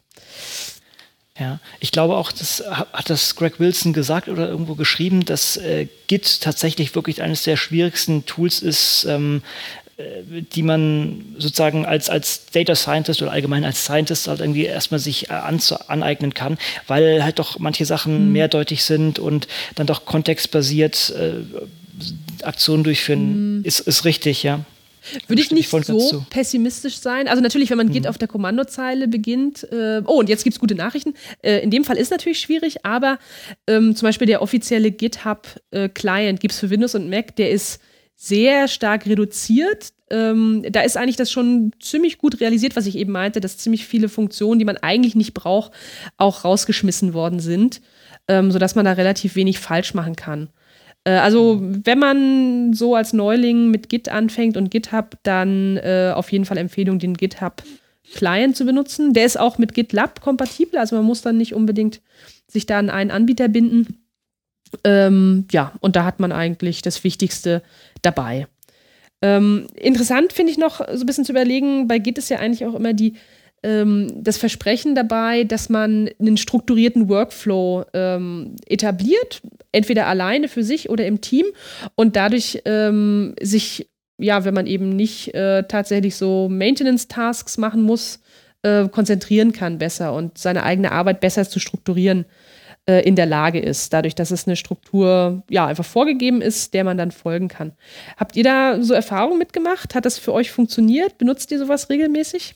Ja, also ich nutze das für mein, also eins meiner Tools, das ich entwickle für mhm. Redemption, mhm. habe ich ganz klar diesen Workflow äh, definiert, ähm, beziehungsweise das ist einer der vorgegeben ist. Also ich habe mir sozusagen ganz klar zusammengelegt, welche, wo entwickle ich was, da, dann kommt der, also ich habe ein Feature, äh, Feature Branch, dann kommt ein Dev Branch, dann Release Branch und das wird dann wieder zurückgemerged in, mhm. in den ähm, Master und solche Sachen. Ich denke, das ist schon ganz sinnvoll und macht die Sache dann noch viel klarer.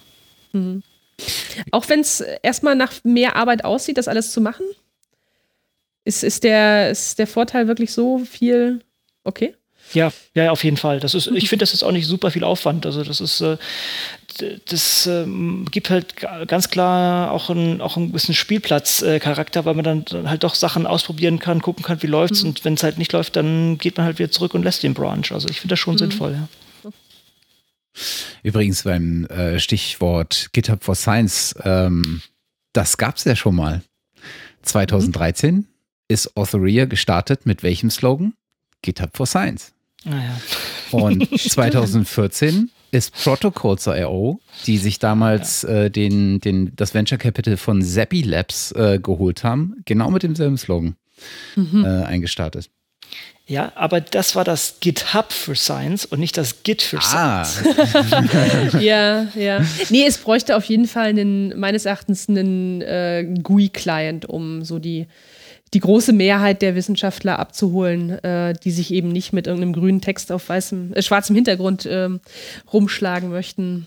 So. Und zum Beispiel auch so eine Sachen, wenn man jetzt eben noch nicht so weit ist, dass man seinen eigenen Arbeitsflow, Arbeitsablauf total strukturiert hat, dann sieht man doch, während man eigentlich eine andere Aufgabe bearbeiten möchte, doch irgendwie sowas wie, oh, da ist noch so ein Tippfehler und ach, da kann ich an der Formatierung gleich noch was äh, ändern, wenn ich schon dahin gescrollt habe. Ähm, dieses Einsortieren von Änderungen in Commits ist ja dann eigentlich ein lustiges Puzzlespiel. Aber wenn man mal merkt, oh, jetzt habe ich schon ein paar Commits gemacht und dann merke ich, hier ist aber noch die eine oder andere Zeile, die noch in den späteren reinkommt. Dann ist man wirklich aufgeschmissen im Moment bei Git, weil man dann einen Branch machen muss, äh, den einen Branch zurücksetzen muss, dann die Änderung an den Commit, an den älteren Commit äh, anhängen muss und dann alles wieder rebasen muss und so.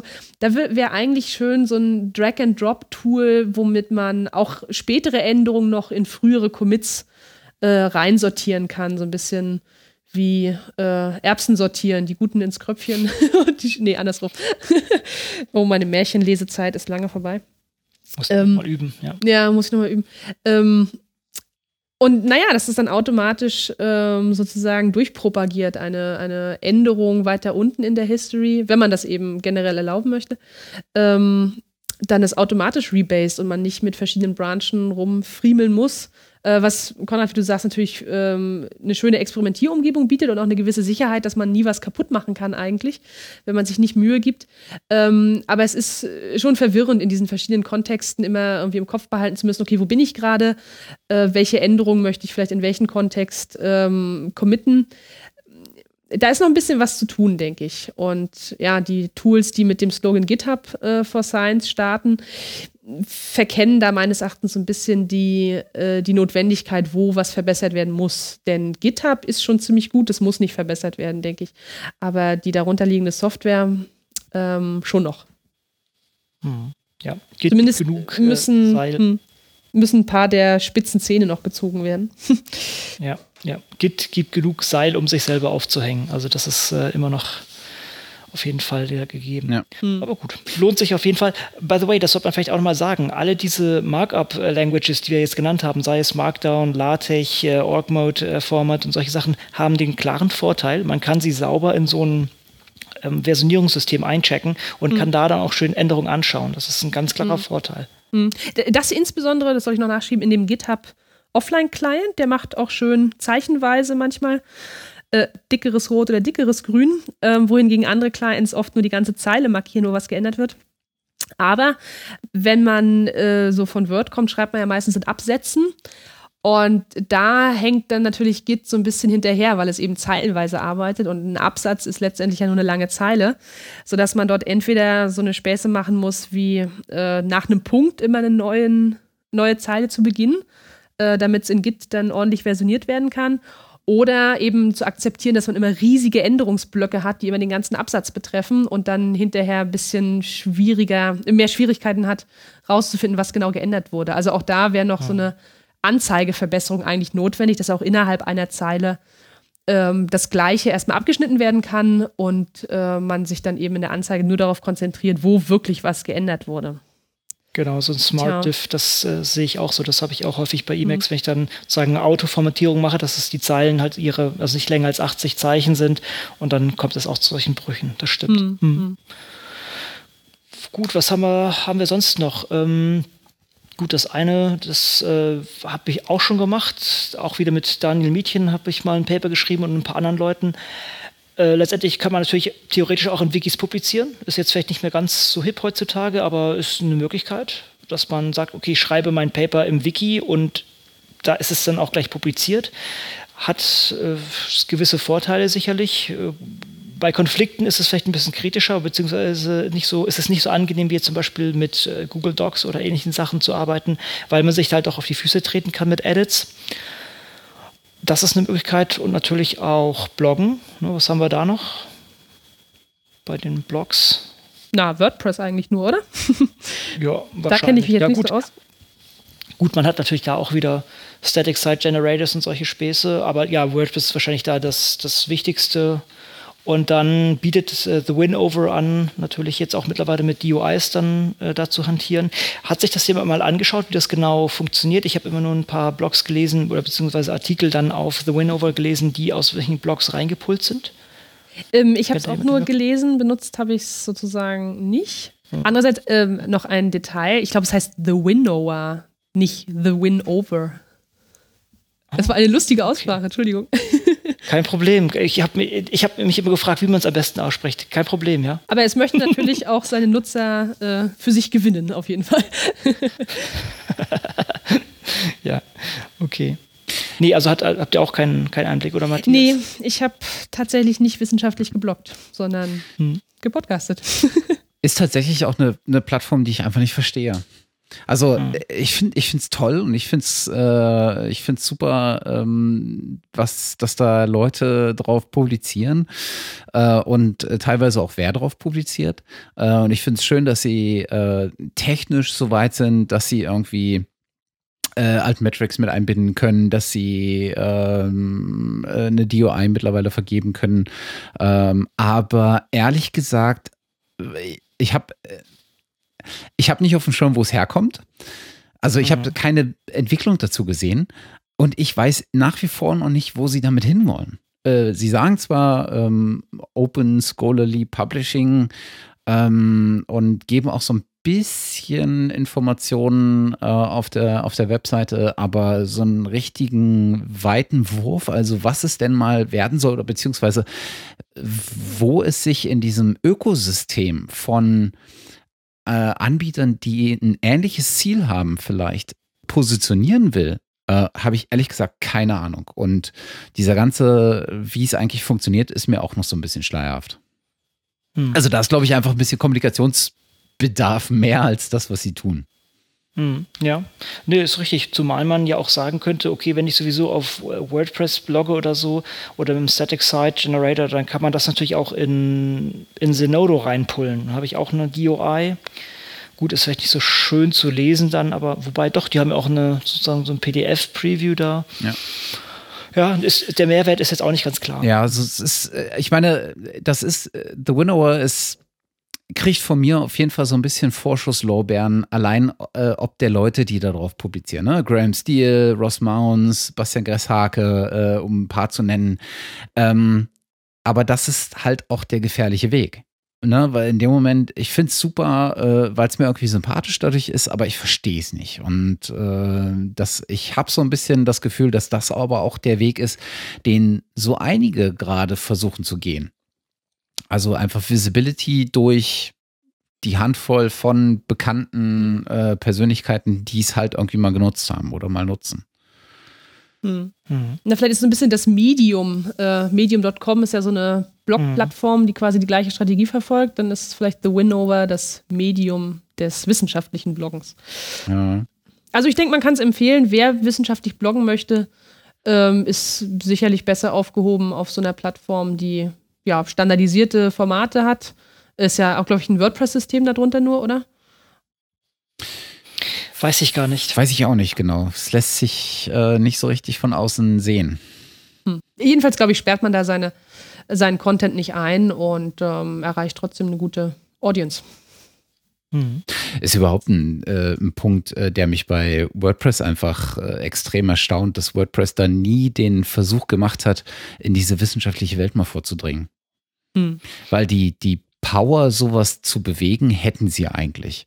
Und die Wahrnehmung hätten sie auch auf jeden Fall. Also warum mhm. gibt es eigentlich, gab es eigentlich nie diese, äh, diese Bewegung, äh, wo wir gerade schon bei GitHub for Science, warum nicht das WordPress for Science? Also das habe ich nie so ganz verstanden. Mhm. Ja, so hatte ich The Winnower verstanden. Okay. Hm.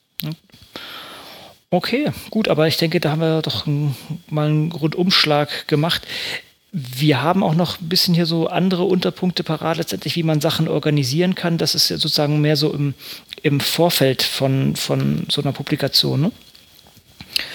Und da können wir, also sozusagen, wie kann ich meine Daten speichern, wie kann ich die organisieren? Und äh, das ist ja auch Teil dieses Publikationsprozesses, denn wenn man jetzt irgendwie sagt, okay, man arbeitet zusammen an einer Publikation und äh, der eine muss die Figure machen, der andere die Figure, das muss ja irgendwie zusammengetragen werden.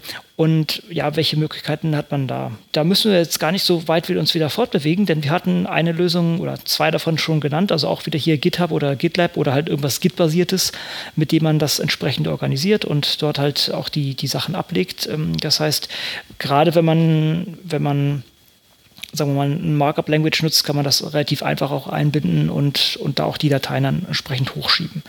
Hm. Andere Möglichkeiten? Was haben wir sonst noch? Ja, Dropbox ist halt der Platzhirsch und besonders einfach zu benutzen.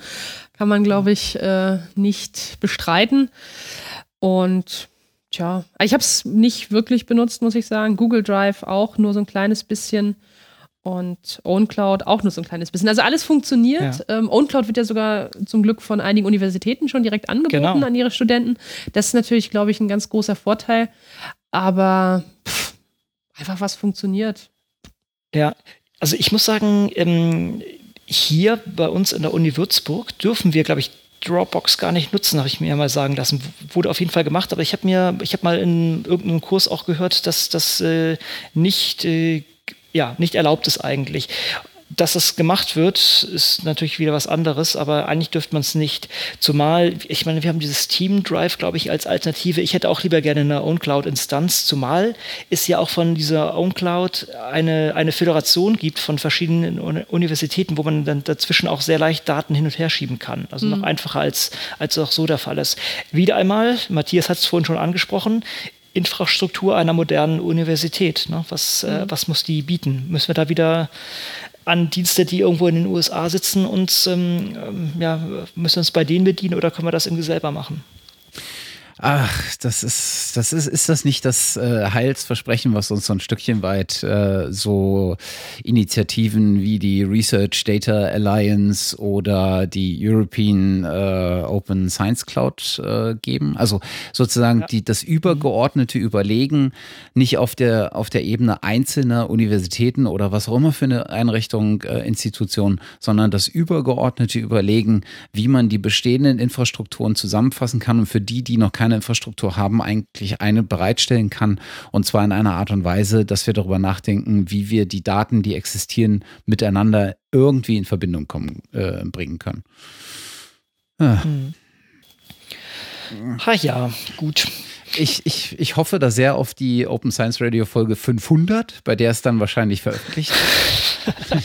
ist, also es ist einfach ein wahnsinnig dickes Brett zu bohren. Aber ich glaube, mhm. auf nationalen Niveaus braucht man da gar nicht mittlerweile mehr anfangen, weil niemand wird sich von den großen äh, Universitäten hinstellen und sagen, wir bauen das jetzt mal und zwar in einer Art und Weise, dass es nicht nur unsere Wissenschaftler nutzen können. Mhm. Ja, auf der anderen Seite, die müssen nichts bauen. OwnCloud ist da. Das muss einfach nur genutzt werden. Es gibt bei so vielen Sachen. GitLab ist da. Ne? Mhm. Das, das sind alles Sachen, die, sagen wir mal, in Luftanführungsstrichen nur Maintenance brauchen. Ja. Mhm. Also einmal aufsetzen und dann Maintenance. Äh, hier, ich habe es auch schon gesagt, hier an der Uni, das Rechenzentrum macht es bei uns leider auch nicht, aber aus der Physik äh, gibt es jemanden, der entsprechend hier eine GitLab-Instanz fährt, wo ich auch äh, schon drauf bin und auch ein paar Kollegen mit draufsetzen konnte. Super, genauso mhm. muss es sein. Also eigentlich, nee, genauso muss es nicht sein, sondern es wäre nett, wenn das Rechenzentrum das machen würde, die natürlich mit anderen Sachen leider eingebunden sind. Mhm. Da müssen entsprechend Mittel und Positionen geschaffen werden. Aber das mhm. meine ich mit, mit bauen. Ich meine jetzt nicht die Software bauen, sondern ich meine die Workflows definieren und die Tools okay. zusammenbringen. Ne?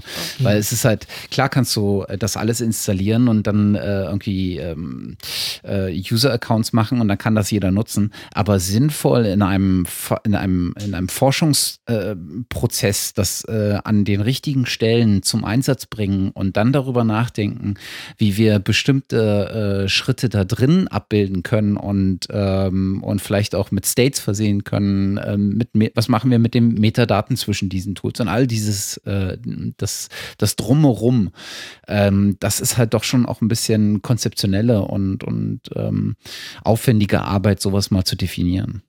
Mhm. Und da kommt man, glaube ich, einfach schnell mhm. an, ans Ende. Na, ich sehe so ein bisschen das Dilemma im Moment, wie ihr schon gesagt hattet, dass es verschiedene Ebenen gibt, auf denen solche ähm, Initiativen vorangetrieben werden können. Und so ein bisschen scheint es, als ob sowohl die supranationale Ebene, also ich sage jetzt mal EU oder so, ähm, so ein bisschen zögert und gleichzeitig aber auch die sehr regionalen Ebenen, eben einzelne Universitäten oder, oder Forschungsverbünde oder Funding Agencies ebenfalls so ein bisschen äh, warten, so wer sich zuerst bewegt. Und zwischen denen scheint es so ein bisschen wenig kohärente ähm, Initiativen zu geben. Oder wie seht ihr das? Ich meine, ich bin jetzt auch Nein. schon eine Weile wieder hm. raus, aber. Na, ich denke, das hat Matthias ja schon angesprochen, die Open Science Cloud ist ja mitunter so eine Initiative. Also so habe hm. ich es zumindest verstanden. Von daher denke ich, da wird sich demnächst doch bald was bewegen wir sehen auch diese Föderation zum Beispiel bei OwnCloud, oder diese OwnCloud-basierte Föderation. Von daher, es gibt Beispiele, da, da gibt es etwas. Aber ähm, ich hoffe, vielleicht habe ich das auch falsch im Gefühl, dass da gerade nur noch der letzte Tropfen fehlt bis zum Überschwappen und dann geht es richtig mhm. los, eben mit, mit zum Beispiel European Open Science Cloud als ein Zugpferd mhm. für die ganze Sache. Ja. Aber wie das dann den einzelnen Wissenschaftlern nahebringen? Also all diese ja. Projekte, die ihr genannt habt, die äh, habe ich während meiner Zeit der Doktorarbeit mal kennengelernt, habe ich davon gehört. Aber so eine Art strukturiertes Beibringen oder dass es über die Fachbereiche durchgegeben wurde, okay, bitte benutzt jetzt das, wir helfen euch auch dabei, das äh, hat mir gefehlt. Und natürlich Leute, die sich dafür interessieren, die da auch gerne ein bisschen Freizeit investieren, um so neue Technologien sich anzueignen, sind dann natürlich dann im Vorteil. Ähm, aber es gibt halt eben sehr viele Leute, die das eben ja nicht können, vielleicht zeitlich, oder vom technischen Vorwissen nicht die Möglichkeit haben. Und das meinte ich eben mit, das fehlt so ein bisschen an dieser Verknüpfung. Ja. Mhm. Ähm, auch die Sachen so an der Uni, die passieren, sind auch oft ganz nett, aber man kriegt auch manchmal eben nur so, weil man die richtigen Leute kennt, davon mit. Das ähm, hat mir so ein bisschen gefehlt in der Zeit, dass äh, auch diese Infrastruktur an die Leute herangetragen wird. Sehr guter Punkt, ja. Ist vielleicht so ein Stückchen weit, was ja oft, was man oftmals sieht. Äh, erstmal muss die Infrastruktur da sein und dann gibt es tatsächlich auch Leute, die sich, ähm, die sich hinsetzen und genau sowas mal konzipieren. Wie bringt man das eigentlich den Wissenschaftlern äh, nahe? Wo muss sich die einzelnen Wissenschaftler mhm. abholen? Mhm. Ich meine, wenn man sich heutzutage die, ähm, diejenigen, die sich so Forschungsmanager an den, an den Einrichtungen äh, benennen oder Forschungsdatenmanager, mhm. ähm, die machen ja genau genau das ihren Wissenschaftlern beizubringen oder zu versuchen, Wege aufzuzeigen, welche äh, infrastrukturellen Werkzeuge sie nutzen können. Mhm. Und das machen sie in der Regel auch, auch ganz gut und haben da auch eine hohe Resonanz innerhalb ihrer eigenen Organisation. Sowas gibt es halt bloß nicht übergeordnet. Mhm. Und ähm, ich meine, vor 20 Jahren hätte man gesagt, das wäre doch ein optimales Thema für das Deutsche Forschungsnetzwerk, ne? DFN. Und die mhm. DFN hat ja sogar eine Cloud. Ne? Also verweist halt auf äh, einzelne Anbieter, die, wie die TU Berlin, die dann halt eine OwnCloud äh, für die DFN hostet. Aber das war halt auch äh, A, nur eine nationale Einrichtung und äh, in nationalen Grenzen brauchen wir gar nicht mehr zu denken heutzutage. Und B war sie damals weder mit der, äh, mit der, mit den genügenden Mitteln als auch mit der ähm, entsprechenden Durchsetzungspower ausgestattet. Und naja, eher so am Rande beachtet, mhm. glaube ich. Ja, aber es ist, denke ich, auch eine Generationssache. Also man sieht das ja, die Leute nutzen momentan Dropbox im privaten Bereich, also zumindest die Jüngeren und bringen das dann auch mit in, die, in, ihre, in ihren Forschungsalltag mit ein. Und wenn ich dann sage, okay, jetzt nutzt du halt nicht Dropbox, sondern OwnCloud oder was auch immer, dann ist, ist das ein relativ natürlicher Übergang. Aber den Leuten, die vor ihre äh, 20 Megabyte Dateien durch, durch, durch E-Mail verschickt haben, ja, da muss man natürlich erstmal näher rangehen. Ist vielleicht auch eine Sache, ich weiß nicht, ob Foster oder sowas auch machen könnte. Das Foster Open Science so ein, äh, als, als Funding für Open Science Teaching und solche Späße. Äh, Wäre sicher, gibt's, es gibt ja schon Initiativen in der Art, müsste man halt auf diese Sachen auch mit ansetzen, wenn die Infrastrukturen denn dann wirklich da sind. Mhm. Aber es ist auch so ein Henne-Ei-Problem. Eine Infrastruktur, ja, die wenigen bekannt ist und nicht genutzt wird, entwickelt sich auch nicht weiter lokal an den Unis. Also die GitLab-Instanz zum Beispiel, die ich dann benutzen konnte, ist, glaube ich, seit einem Jahr immer noch in der Beta-Phase, wurde nicht so richtig geupdatet. Und ähm, unter den Bedingungen kann man natürlich dann auch keine neuen Benutzer gewinnen, auch wenn das Schulungskonzept vielleicht ähm, ganz toll sich anhört. So. Ja. ja. Es gibt doch viel zu tun. Ja, aber wir wollen, glaube ich, nicht so pessimistisch äh, enden, sondern ich hatte mir überlegt, vielleicht so ein paar Ratschläge oder ein paar Fragen, die wir so als Zusammenfassung nutzen können. Mhm. Und bei der ersten können wir auf jeden Fall gleich alle Ja rufen. Sollte man lieber bei Bekanntem bleiben oder auch mal was Neues ausprobieren? Bisschen klischee-mäßig, aber ich denke, da sind wir äh, uns einig, dass man auf jeden Fall mal was Neues probieren, las äh, probieren sollte. Das können wir ähm, natürlich als, als toolverliebte Nerds müssen wir das natürlich sagen. Ja, natürlich, natürlich. aber äh, trotzdem wollen wir natürlich die Perspektive auch behalten von Leuten, die nicht ganz so verliebt in die Tools sind. Mhm. Ähm, vielleicht so strategisch, wann sollte man denn Zeit investieren, um äh, sich sowas anzueignen? Äh, ohne gleichzeitig ja viel Zeit darin zu versenken in ja so verkünstelte Rumspielereien, die äh, bei den Hauptaufgaben nicht wirklich helfen. Also ihr habt ja, oder zumindest Konrad, du hast ja sicherlich auch schon eine ganze Menge Studenten betreut, so kannst du vielleicht oh. ähm, sagen, wann so die Leute am offensten sind fürs Lernen oder auch am meisten Möglichkeiten dazu haben? Naja, der, also ich, ich denke schon, ich mache das auch gerade bei mir, ich baue so einen kleinen Curriculum auf an Sachen, die Leute unbedingt lernen müssen. Landet auch mittlerweile schon langsam auf GitHub, also da kann man schon mal gucken, aber mhm. alles noch sehr, sehr rudimentär und da fehlt auch noch die, äh, die Gesamtstruktur. Ich sehe das bei bei den Doktoranden hatte ich zu der Zeit noch nicht getestet, um jetzt ehrlich zu sein. Aber ich habe es bei Leuten, die F1 nennt sich das bei uns hier in der Biologie, also fünf Wochen Praktikum, als auch bei Leuten, die extern Praktikum machen, die saugen das auf wie ein Schwamm eigentlich. Also ich sehe mhm. da überhaupt kein Problem. Und äh, kann, gut, also meine Stichprobe ist jetzt auch nicht riesig, aber es sind jetzt schon ein paar ich, ich sehe überhaupt kein Problem, auch so Sachen wie Markdown und solche Sachen äh, mal unterzubringen und äh, das auch, also so ein Praktikumsprotokoll muss ja auch geschrieben werden. Ja, gut, das kann man hm. dann gleich in Markdown machen, kann das auf GitHub schmeißen und los geht's. Also das heißt, man kann da auch Motivationen extrinsisch schaffen. Natürlich hoffe ich immer, dass das auch äh, intrinsisch ist und die Leute das auch wirklich äh, mögen. Und das, das sehe ich eigentlich auch schon. Mhm. Und von der Seite früh anfangen. Eigentlich müsste das halt irgendwo im Studium fest verankert sein. Da sehe ich noch nicht viel Luft zu. Aber man kann halt wieder so Sachen anbieten, Part von Software Carpentry oder solche, solche Sachen. Oder halt auch, ja, wir haben hier so einen EDV-Kurs für Biologen. Da müsste man eigentlich auch nochmal aufschlagen. Mhm. Also möglichst früh, denn die Leute sind eigentlich auch bereit und viele kommen ja auch mit diesen Sachen, zum Beispiel, wie schon gesagt, bei Dropbox. Na, das nutzen die doch sowieso. Dann kann man sagen, okay, und so könnt ihr das hier in der Wissenschaft ohne Probleme auch nutzen. Hm. Ja, das hatte ich für mich auch so aus der Erfahrung äh, geschlossen. Eigentlich, ich habe zu spät angefangen. Ich hätte auch in ja. der Bachelorarbeit das schon durchziehen sollen mit LaTeX. Mhm.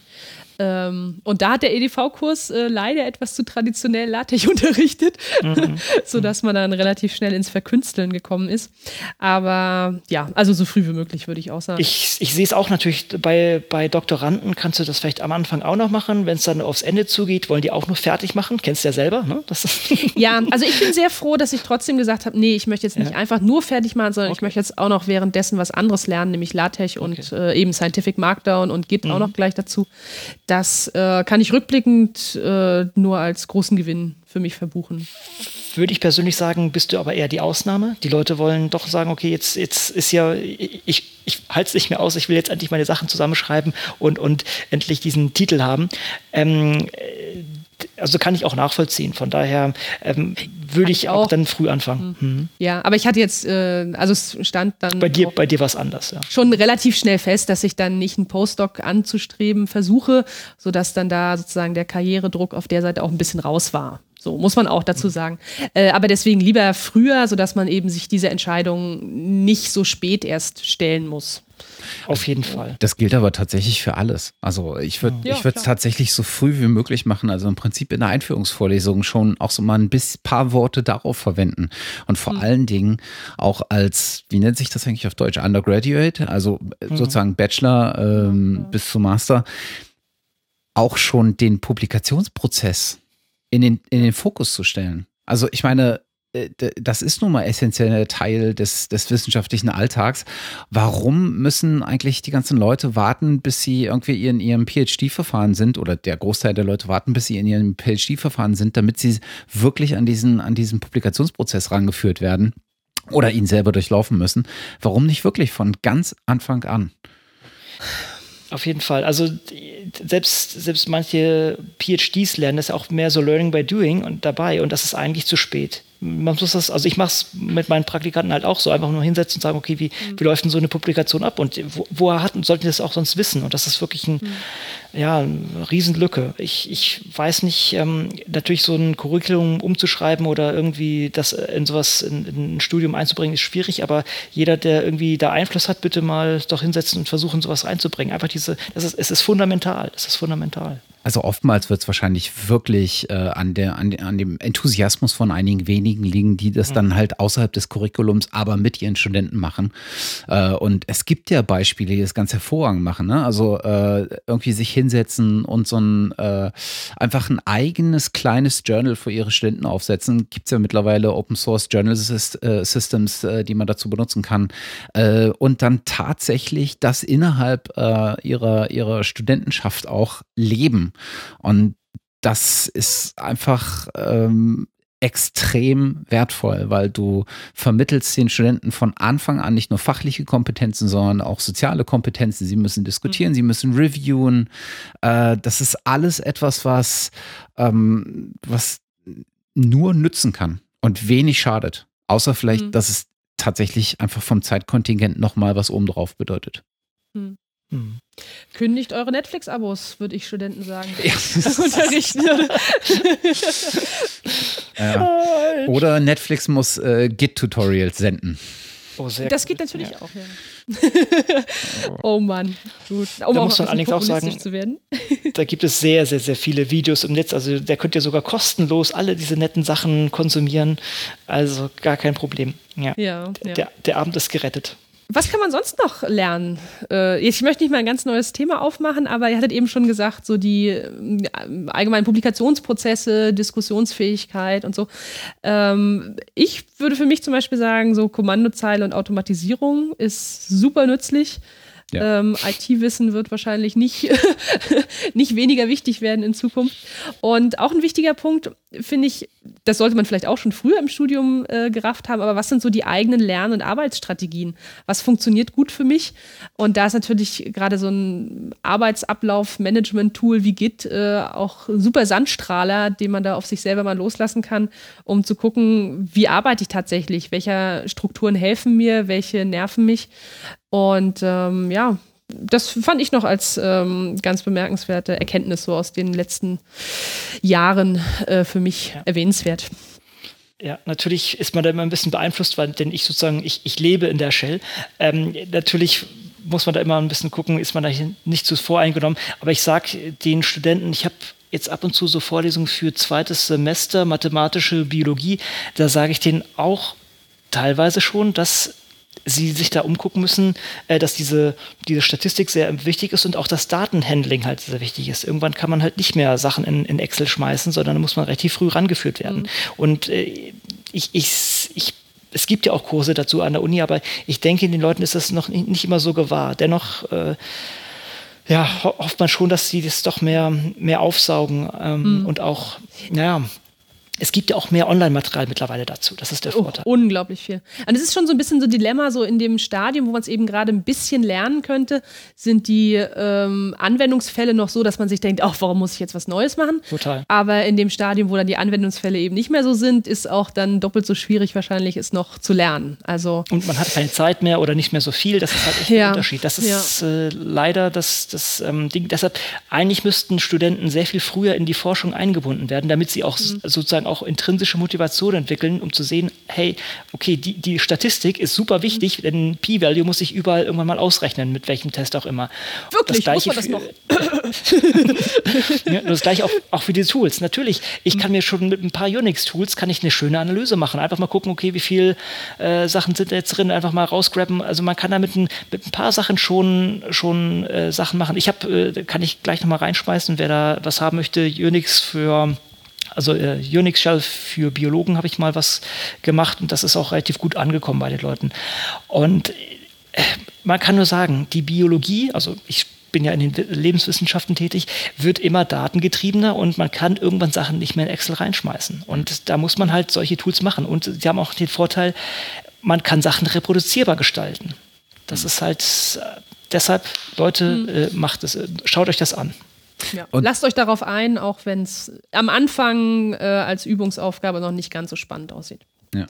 Und ich glaube, je, je je niedriger du auf die Basis des Ganzen heruntersteigst, desto eher bist du in der Lage, davon wieder zu abstrahieren und äh, komplexere Verfahren zu verstehen oder die Tools, die du später anwendest, zu verstehen, die nämlich in irgendeinem grafischen äh, User Interface äh, irgendwelche Magic machen, die mit deinen Daten, die du nicht mehr siehst, wenn du dann sozusagen den, die Verbindung dazu verlierst, was da eigentlich im Hintergrund passiert, was du normalerweise händisch machen müsstest, hm. Äh, dann äh, ist das einfach gefährlich, weil du sozusagen von der Verarbeitung, den Schritt zurück von der Verarbeitung machst und die Daten für dich nur noch prozessiert oder prozessieren lässt. Hm. Ähm, das heißt also, ja. das Verständnis, ähm, das aus dem selber Handanlegen für dich äh, sich äh, normalerweise einstellt, geht dir verloren. Und das kann mhm. eigentlich äh, irgendwann nicht mehr dem der wissenschaftlichen Qualität zuträglich mhm. sein. Also je mehr man macht, desto mehr hat man auch die Chance, was zu lernen. Ja. ja. Mhm. Gut. Dann haben wir Dann heute, glaube ich, alle, alle viel gelernt. Katrin, dir auf jeden Fall einen Riesendank, dass du dabei warst und dass du ja, Expertise gerne. einfließen lassen hast. Das war sehr ja. schön. Ja, ich, ich hoffe, euch hat es wieder gefallen. Ähm, hm. wir haben jetzt auch einiges an Sachen hier runtergerattert. Natürlich, natürlich konnten wir nicht alles erschlagen und wir sind natürlich wieder einmal froh, wenn äh, ihr euch dann beteiligt, indem ihr in den Shownotes, äh, nicht in den Shownotes, in den Kommentaren entsprechend noch Links äh, zum Besten gebt, die die Sachen ergänzen und äh, das noch aufbereiten. Und ansonsten würde ich sagen, machen wir einen Deckel drauf und nochmal danke, Katrin und dann würde ich sagen, bis zum nächsten Mal. Ne? Ja, genau. Macht's gut. Tschüss. Auf Wiedersehen. Tschüss. Tschüss.